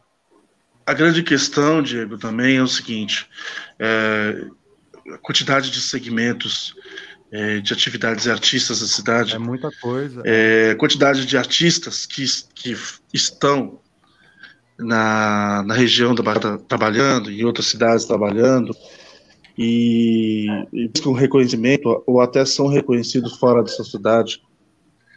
É, é, um dos, é um dos critérios, é uma das situações que faz com que eles nem queiram se cadastrar, nem, nem queiram se registrar quanto artistas de seguiam. É um pouco de receio, é um pouco de, de, de transtorno, talvez, porque ele quis lá atrás ter tido um incentivo, é, um auxílio ou um, um, uma ajuda da, do seu próprio município e acabou não tendo. Há também um certo receio em não se cadastrar. Tem segmentos que não é, se reconhecem é, em forma de movimento. É, existe um lado individual, existe uma quantidade muito grande de pessoas que produzem para si e não se, se envolvem com outras, é, não se relacionam com outras classes, e quando você tenta sair da sua para se relacionar com a deles, eles ficam, com, eles ficam muito constrangidos, eles ficam com vergonhas, eles não querem conversar direito, não querem dialogar, ou tentam querer saber por que, que você tanto se aproxima. Eu falo uhum. porque a gente vem tentado conversar com alguns segmentos e eles são intactos, eles não dialogam, eles não abrem a, a boca, não respondem o um e-mail, nem uma mensagem inbox que a gente envia, olha, cadastra teu pessoal lá, foi importante, eles não dão a mínima, não dão a mínima. Talvez agora com uma probabilidade de recursos chegando para essa finalidade, para se investir em ações culturais cadastradas e registradas na cidade, a procura vai ser maior. A partir do momento que vocês colocarem lá, o edital está disponível, existe dinheiro disponível para auxílio do artista, o que vai surgir neguinho saindo debaixo do buraco, das cavernas, no meio do mato, da boca de lobo, é verdade. E, e, e, vão colocar o trabalho deles como o trabalho mais importante, mais destacado de toda a Baixada Santista. Isso é fato. Eu, e assim, parece que é um pouco forçado, mas eu, eu sempre acreditei que, que qualquer tipo de artista, eu sempre discuti muito isso, todo e qualquer tipo de artista que receba um centavo de real desse poder público chamado prefeitura municipal, seja através da Secretaria de Cultura, seja através de um convênio com a prefeitura direta, eles deveriam, deveriam obrigatoriamente ter uma missão de participação nas políticas eh, públicas da cidade. Participar de debates, participar do conselho, participar das discussões e trazer o seu movimento também para essa discussão. E a gente tem muita dondoca, né? muita celebridade que não quer se envolver, que não acha isso importante. É, a gente tenta, acho, tenta, é. tenta, a gente tá dando murro e ponta de faca, cara. É difícil ir, entendeu? É, eu quero nomes, eu quero não, nomes. E a gente, e eu, eu, eu como prefeitura, e eu, como prefeitura, né, não que eu esteja me colocando aqui hoje, eu tô como artista, como um dos. Não, você é o caras alvo desse podcast, podcast. Hoje aqui, aqui você é. é. o. Mas eu tô apanhando é... pra caralho aqui. Eu tô apanhando pra caralho. Você é o alvo aqui. Não, né? se, eu só tô não se vaseline, não, viu? Tem uns aqui que eu tô, caralho, desviando aqui igual o Nil do, do Matrix. Mas assim. É... eu acho, eu, eu acho muito lamentável isso, cara. Eu tenho acompanhado algumas, algumas coisas, é, até próprias reuniões do, do, do conselho tal, de que a galera não se envolve mesmo, né? É, no movimento também, a pessoa, o pessoal não se envolve. Né? Tem muito essa questão de, separa, de separado ainda, né? As pessoas elas têm muito essa coisa do, do individualismo ainda. E eu vejo esse momento e eu tenho conversado com todo mundo quando as pessoas me perguntam sobre né? É, eu falo, cara, eu acho que é um momento interessante para se pensar além, né? Acho que as pessoas podiam é, é, estar um pouco mais abertas para isso, para pensar um pouco mais além, esquecer as questões pessoais, esquecer as questões de ego, sabe? Esquecer até questões políticas, cara, sabe? É, é, é além, é além. O pensamento é além. O momento ele está exigindo algo além né, que infelizmente foi através de uma coisa ruim, como uma pandemia, mas ele está possibilitando reflexões muito, muito maiores sobre a questão humana, sobre a questão do fazer artístico, sobre a questão das relações humanas. Né? Eu, eu vejo essa, essa coisa um pouco além, mas eh, eu vejo que tem muita gente ainda dentro dessa questão da individualidade que não se permite pensar um pouquinho fora da casinha né, e deixar de lado um pouco algumas questões pessoais, enfim, que eu vejo muito isso acontecendo, e eu acho completamente desnecessário, sabe? Poderia estar se abrindo aí diálogos super bacanas, super tranquilos e chegando em denominadores comuns numa boa e ajudando e resolvendo aí futuramente o problema de muita gente. Né? É Sim, e, e eu, eu concordo plenamente com você, Diego. Eu só, eu só, substituiria questões políticas por questões partidárias. Porque estar é, presente é em conselhos é uma forma ser, de fazer política. Até, não, mas até é, sem questão partidária. Política, enfim. É, mas é política. Fazer isso é fazer é. política. E somente pelo ato de fazer política é que a gente chega no entendimento comum. Não é possível você chegar. Porque só tem duas maneiras de você, de você ter o um entendimento. Ou é uma autocracia, ou é uma um regime autoritário onde que se manda de cima para baixo você obedece, uhum. ou você tem um entendimento político democrático e amplo. Né? E, e, conversar com exatamente o que você falou, conversar com as pessoas, as pessoas é, parar, não, não olharem para sua individualidade nesse momento e entender que está junto e conversar junto sobre isso, que é fazer política também, é a melhor coisa possível a se fazer, né? Exatamente, é isso aí. Fábio Zavitoski. Você que adora fazer política, o que, que você tem a ah, dizer? Fábio, tá parecendo ele... um tá tiozinho, sabendo, só falta né, ele tirar um cachimbo e uma, uma xícara de café. Parece um, um avôzinho. Já tá adorei o seu hobby. Já pode, você já pode falar, Fábio? Ele, ele já vai terminar aqui e vai dormir já, parece. Porque o meu, eu nem sei se o nome é roupão. eu coloquei esse roupão comunitário, que é um roupão que a gente divide aqui em casa. E aí bateu um quentinho gelado aqui, eu falei, ah, tá um roupão.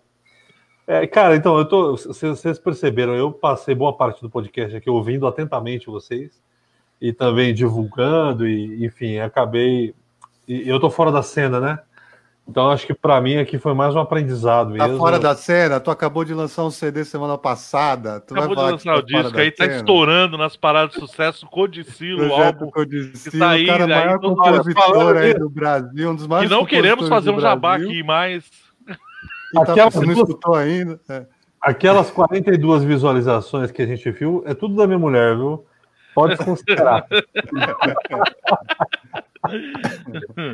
Ai, não, tô brincando. Mas assim, eu tô bem fora da cena. da- da- embora eu seja um homem de teatro, eu, eu, eu ainda eu ainda aplico os saberes teatrais na minha vida cotidiana. Por exemplo, quando eu tô na polícia, eu vou lá abordar o cara, eu sou aquele policial mesmo de, de filme. É. Na política também, a gente usa muito isso. É, mas eu tô bem fora assim, da cena mesmo, falando sério agora. E, e para mim foi, é, é bem bacana ouvir vocês falar e eu fico me, me, me vendo assim, falando, nossa, que, que, você, que, que, que louca seria a vida se eu tivesse seguido por esse caminho, né? Caminhada maluca essa de vocês. Mas é uma caminhada corajosa, tão corajosa quanto é, a minha, que, que é uma caminhada na polícia, né? Acho que vocês correm mais risco, é, do ponto de vista socioeconômico, vamos dizer assim, do que eu mesmo. Eu acho que ficou bem claro para todo mundo. Acho que de uma forma geral a gente conseguiu. Fechou. A, a- a- Fábio, seu, seu, se você clicou no mute aí, por favor. Tem 30 anos fazendo podcast. Ah, parece que começou ontem, por favor. autoluta.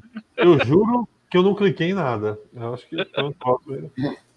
E, e assim, ouvindo vocês, a gente conseguiu ter realmente um- uma noção, pelo menos, daquilo que vai ser a legislação. É óbvio que é preciso compreender que entre né, o que está previsto e a implementação, e o auxílio emergencial para o povão mostra muito isso. Né?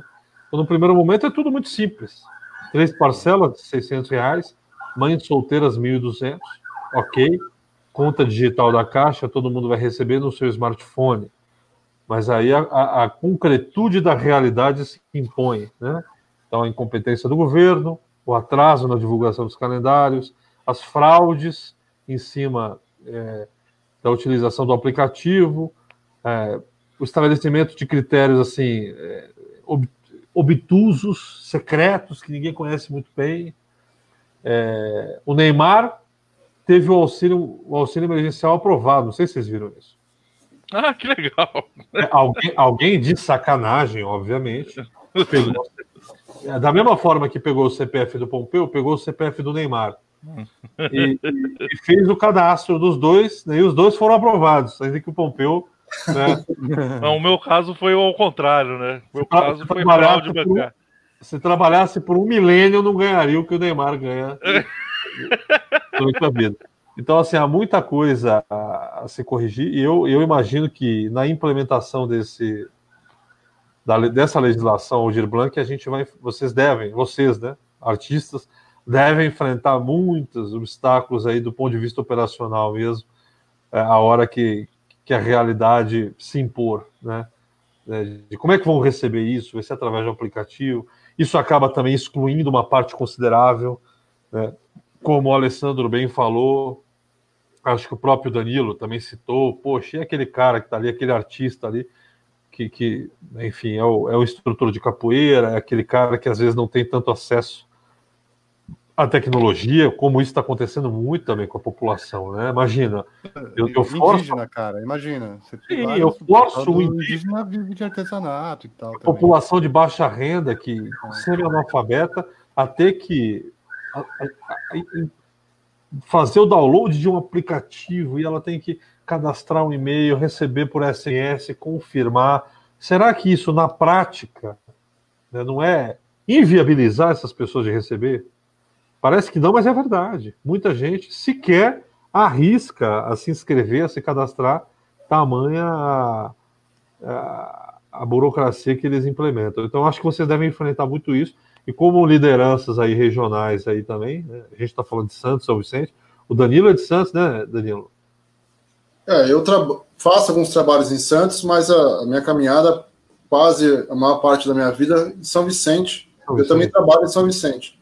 Ah, bacana. Eu sou de São Vicente. A gente, a gente então, começou então, junto nessa pegada aí do conselho, de tudo isso aí. A gente teve uma então, junto aí.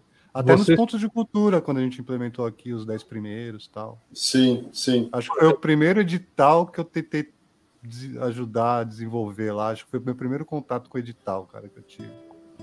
Como liderança. de cultura, né? Eu acho que foi é. isso mesmo. Como lideranças, eu acho que vocês têm esse papel que é essa, esse sacerdócio, né? De, de acabar servindo de embaixadores aí para aqueles que também são da mesma classe, da categoria profissional de vocês, mas que às vezes não, não dispõem do mesmo arcabouço teórico, enfim, profissional, as mes a mesma acessibilidade, vamos dizer assim batidas na porta da frente. É o tempo.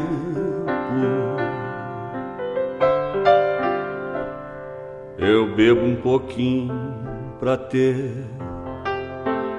argumento.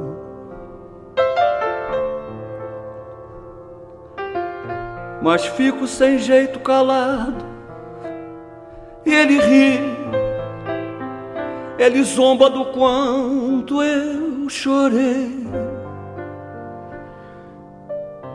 Porque sabe passar, eu não sei. Fiquei muito satisfeito, viu? Divulguei bastante o nosso podcast, foi muito bacana.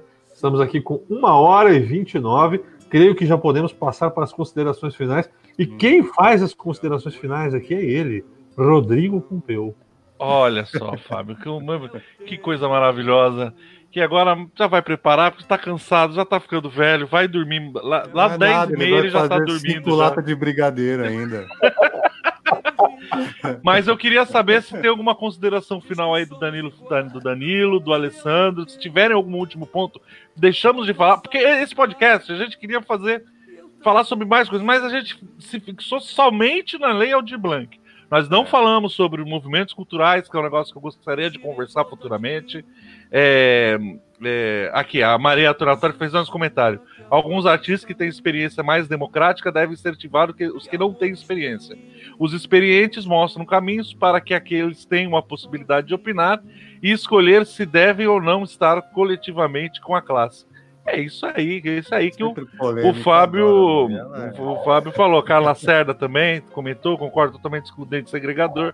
É, é complicado, esses, muitos, muitos editais são, são, são complicados, então a gente tem que temos aqui pensando aqui soluções né, sobre, sobre, sobre todas as questões. Eu, eu, é, eu particularmente sou aqui né, pela secretaria, estou estudando muito isso. Estou estudando muito essa possibilidade da gente tentar facilitar isso para passar lá para o secretário, tudo. Uma maneira da gente tentar facilitar isso. Então, então, então você que tem esse diálogo, é, esse diálogo aqui para mim hoje até é muito importante, porque está me ajudando a esclarecer muita coisa também. Mas eu tenho pesquisado, eu tenho estudado muito para pelo menos aqui, né, a gente tentar chegar nesse denominador aí. O Danilo, e burocratizar o máximo. Ô Diego, você conhece o Binho Perinoto? Binho? Não. Cidade de Ju, Ju, acho que é Juqueí. Juqueí. Eu vou, não, Ju, bom, eu vou ver a cidade que ele é. Tá. Ele trabalha um tempo na fundação que faz a gestão da cultura na cidade. Ele está como diretor lá. É diretoria que tem, não é secretaria, e ele está na, na, frente. E ele já lançou alguns editais emergenciais. Ele é uma pessoa super bacana, acessível do bem e conhece bastante sobre essas possibilidades. Se ele não conhece, Legal. ele pode indicar quem saiba. Eu vou depois te passar o contato, é, porque, porque, é uma pessoa, é uma pessoa de confiança. Pode ter, as saídas de lei, né? Falar assim, ó, você pode isso. ir por aqui, porque a lei garante isso aqui e tal. Porque isso Sim. é o que mais pega na hora de você construir, cara. Sim. É, porque é você consegue. É, desculpa. Não, pode falar. É, porque se você chega e deixa para esse jurídico aí que não vou nem comentar, municipais. Não, isso, mas isso, isso, é prático, isso tem que passar por eles. Não, mas se você não dá algo, de... se você não dá algo já já direcionado, eles só vão ver problema. Eles não vão querer pesquisar como você está fazendo para saber a melhor saída. Eles querem a melhor saída daquele processo da mesa dele. Como mais é que você mastigado, né? Não, mais mas eu vou, É. eu vou estabelecer um diálogo. Tentar estabelecer Eu- um depois diálogo. te passo. Eu, eu assim, eu queria só fazer a consideração final, Pois não, Daniel. é que é muito importante eu, é, pensar é, de fato essas maneiras de participação agora, né? A gente tem um hábito de, por exemplo, era, já era previsível ocorrer uma pandemia, né? A gente nunca paramos para nos organizar para, para a situação de pandemia. Agora tem uma lei que está na boca para sair, questão de três dias para virar lei, e muitos municípios ainda não começaram a, a decidir como é que isso vai ser executado. Quer dizer, para tu ver, eu fiz a primeira live sobre a questão da, da, da na minha página do Zop Criativa, sobre questões do auxílio emergencial, o estadual e o federal, no fim de abril. A, fazia 40 dias e não tinha uma de todos os setor, de todos os secretários da região da Baixada Santista, não tinha um pronunciamento público, não tinha um pronunciamento público de vereadores. Eles foram fazer depois. Quer dizer, 40 dias, cara. É, é, é meio complicado essa, essa situação. Então, assim, é preciso caminhar antecipado e é preciso também entender que às vezes a gente não sabe a saída, a, a, o pessoal que está na área sabe. É, mecanismos de escuta, de participação, precisa ser entendido. O pessoal precisa fazer comunicação não violenta, precisa fazer é, como, como, aprender como fazer audiência pública é, por meio digital, como fazer perguntas chaves que você pode dar acesso às pessoas. O movimento ele quer participar. Agora, quando você está no movimento e aí, ao invés de, de o poder público abrir a escuta, né, vem algumas pessoas com cargo comissionado e quer fazer a direção do movimento, por exemplo. Quer dizer o que o movimento tem que discutir ou não. Então, assim, é, isso o que, que demonstra? Né, o Diego nunca fez isso, já quero deixar claro. Tá? Mas o que, que isso demonstra? Isso demonstra que não, não, há, não há de cima para baixo, não, não há uma organização de gestão com essa visão. Porque se já fosse treinado, se o secretário chegasse no, no público dele e falar: olha, a gente precisa aprender a escutar, vou trazer um profissional aqui para dar uma palestra sobre como que escuta a população. Vou trazer um, um cara para poder trazer um, uma metodologia de fazer pesquisa por meio digital. Como é que vocês têm que falar quando alguém chega xingando? Não, não, eu estou no setor público há, mais de, há 20 anos. Nunca tive treinamento para isso. Eu trabalho com atendimento ao público. Eu, hoje não estou, estou trabalhando de casa. Mas até o, o, há seis meses atrás eu estava. Quer dizer, eu corria para atender na frente de alguns outros funcionários porque eles não sabiam atender. Entendeu? Eles brigavam com, com o público. Eles queriam dizer para o público o que ele tem que fazer o que não tem que fazer da vida. Sendo que a função lá é servir, é atender, é tornar mais nítido como que aquilo que ele deseja pode virar é, um fato. Né? E a pessoa às vezes chega gritando, chega falando besteira, ela não entende. Então, assim, é, é preciso também ter uma, uma, uma, essa perspectiva. Deixa, vou finalizar, porque já tá, já estou enrolando demais, mas escuta.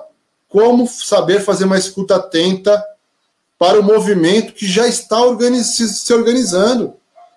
Cara, esse, o mais difícil é ter o bolo junto, se conversando. Agora é só ir lá escutar eles. É só ir lá escutar, escuta o movimento, cara. Lá vai ter saída para um monte de coisa. Só isso que eu queria deixar de final aí. Muito obrigado, Diego, Pompeu, Fábio. É, eu já acompanho o podcast de vocês, alguns eu já escutei. Tá? Parabéns pelo trabalho e obrigado pela oportunidade. O Alessandro, meu amigo de muito tempo, já aprontamos muito junto.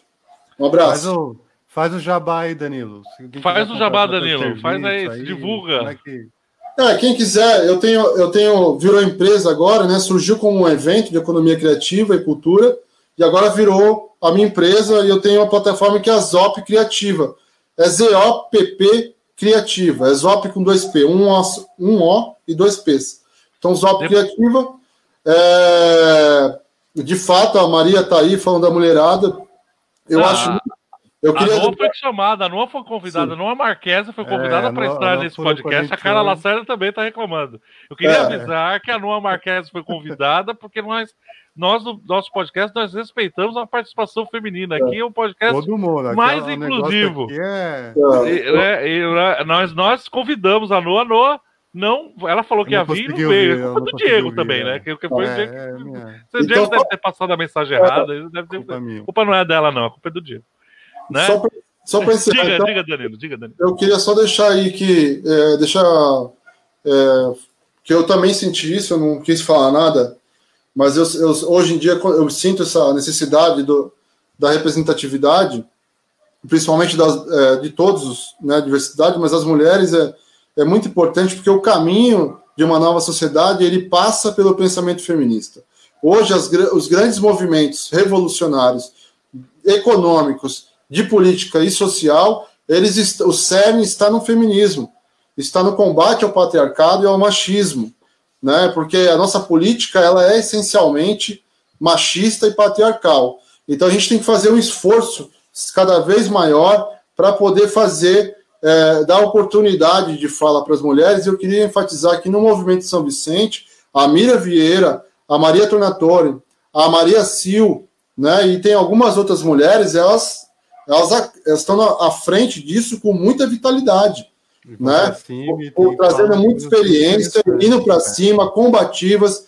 No- na frente ampla da cultura, que eu participei mais do começo, do- da formação dele, depois a coisa do caminhão sozinho, eu não também, por problemas pessoais, eu, eu não estou tão próximo, mas lá também tem muitas mulheres, inclusive mulheres trans, é, à frente mesmo, indo para o debate, indo para o embate, colocando questões, dedicando trabalho, porque tem muita gente que fica em movimento achando que os outros é jumento, né? Ele senta na carruagem e fica dando chicote.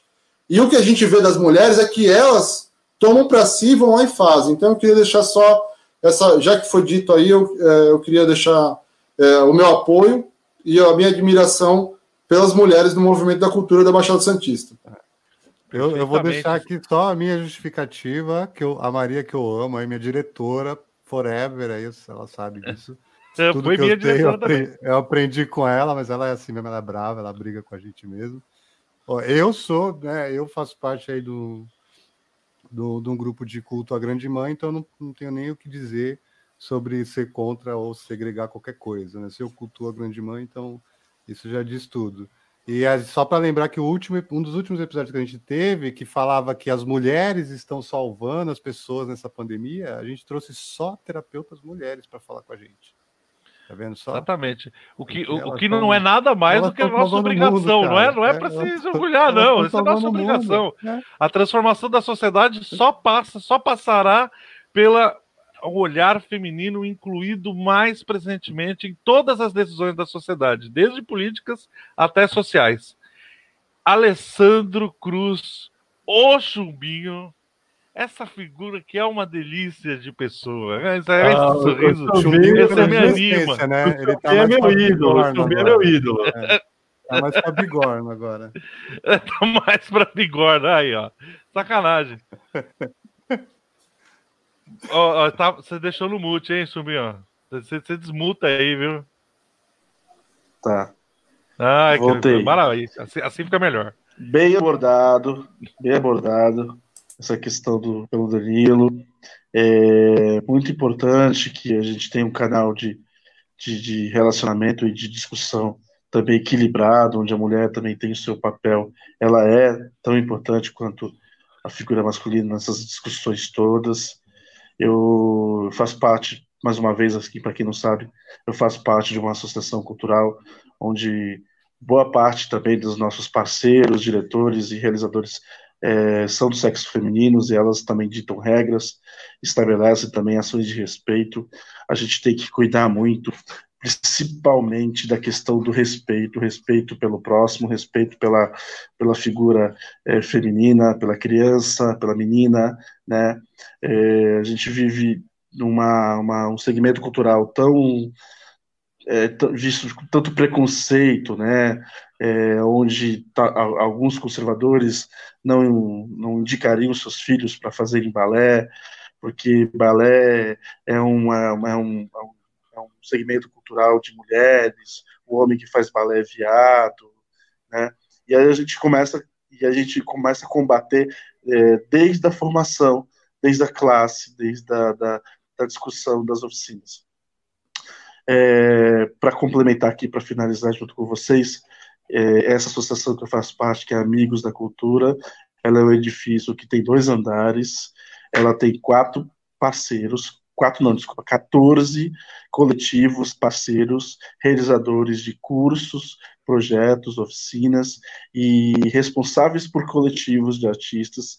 Todos esses coletivos é, têm sua autonomia, né? na verdade, esses 14 projetos são responsáveis pelo espaço, não ao contrário, né? são eles que subsidiam, pagam, bancam e financiam toda e qualquer atividade que acontece dentro desse local. E esse local está aí entrando no seu quarto mês de portas fechadas. Como que esses 14 parceiros é, continuam acreditando e colaborando, eu não sei. Existe uma força muito especial por trás de tudo isso. Mas nós não nos acovardamos. Nós estamos trabalhando em escritório, estamos trabalhando home office, estamos desenvolvendo conteúdo audiovisual, conteúdo multimídia, que até então era um mercado, era um dos segmentos mais frágeis do nosso da nossa instituição, e hoje o segmento audiovisual, multimídia, é, produtos em vídeo, comerciais, nós temos cinco, seis pro, é, programas de TV que estão em fase de elaboração, em fase de execução dentro dessa iniciativa, todos eles com um direcionamento diferente, é, e isso tem auxiliado esses artistas a, a, a, apresentar esses trabalhos, a criarem lives, a darem suas aulas virtuais e, e, mais uma vez, levando ferramenta aos artistas que tanto precisam continuar suas atividades e ganhar o seu dinheiro é, é, honestamente, como sempre ganhar.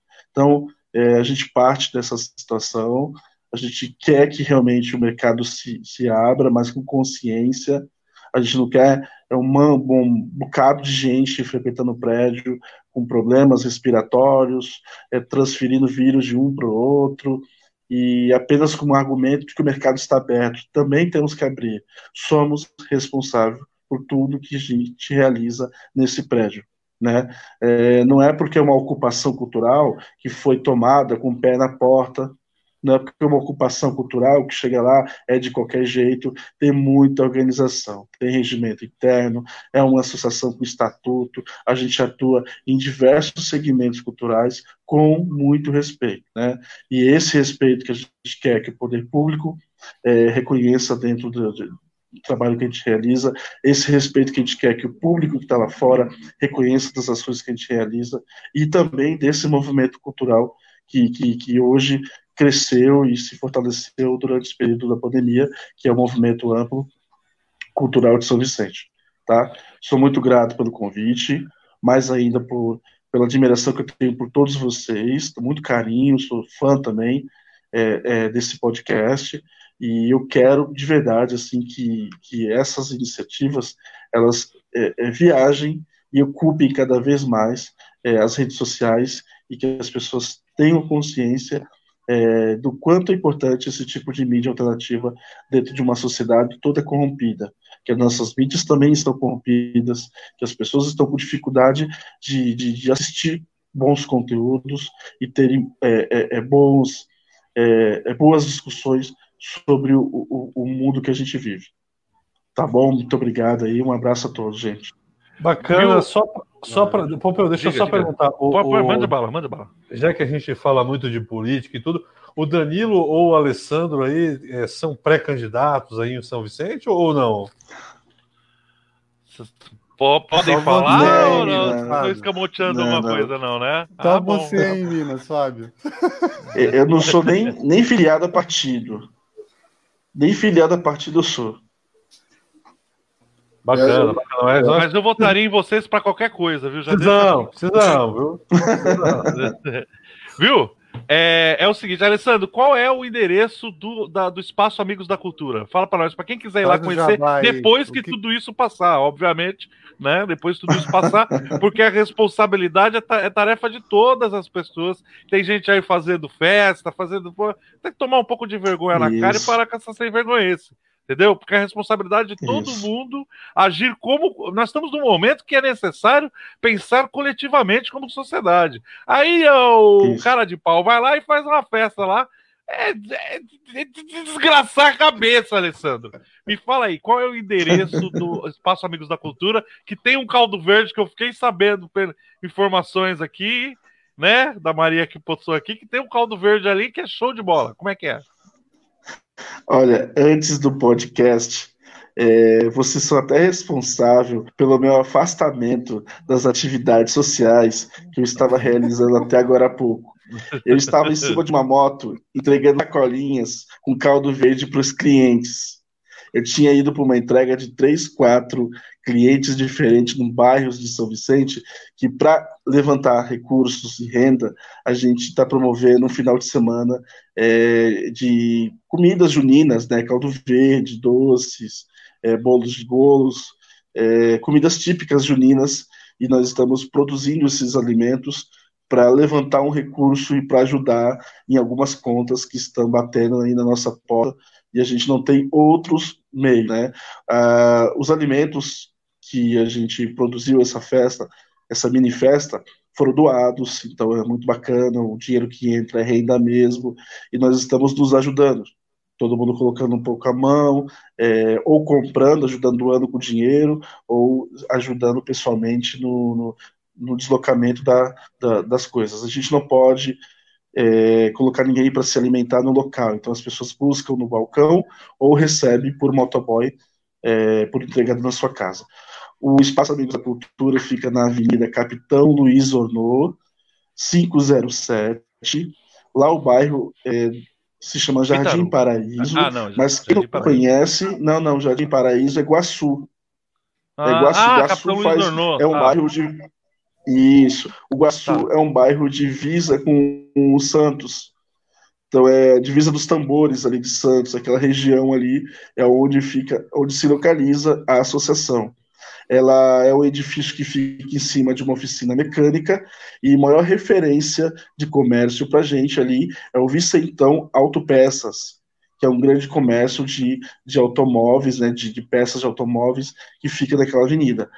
A Também Capitão Luiz Ornô é aquela conhecida avenida. avenida do Guaçu, não é isso? É aquela avenida do Guaçu que tem três nomes: Avenida Penedo, Capitão Luiz Ornô, tá certo, perto do Vicentão, e, e Augusto. Severo. E Augusto Severo, isso, aí. Isso, Isso, aí. isso. E que lá atrás foi chamada de linha azul e tinha um projeto eh, de urbanização, de identificação, né, de, de, de construção eh, e também de solução para os problemas de enchente, que é um problema que a gente está passando hoje também, inclusive para as entregas acontecerem, a gente teve que arregaçar também, mais uma vez, isso já é cotidiano, né? Já é. A gente não dá para ignorar que a gente vive num- numa ilha e uma cidade que- inunda qualquer chuvinha, né? Então a gente também está passando por, por- por uma enchente e pisando na enchente para poder fazer as entregas dos alimentos para o pessoal que está contratando, tá? E nós temos uma um- no Facebook nós temos uma página que é o facebook.com Espaço Amigos da Cultura. Lá tem tudo que a gente realiza, tem os nossos projetos, os nossos cursos, e quem puder, curte lá, compartilha, vai ficar bem feliz. E obrigado aí, Pompeu. Bom, vocês são maravilhosos, adorei falar com vocês, vocês são incríveis. Ah, vão ser convidados novamente para falar, porque hoje a gente só falou de Lei Aldir Blanc. Futuramente eu quero falar sobre movimentos culturais, os movimentos culturais das cidades.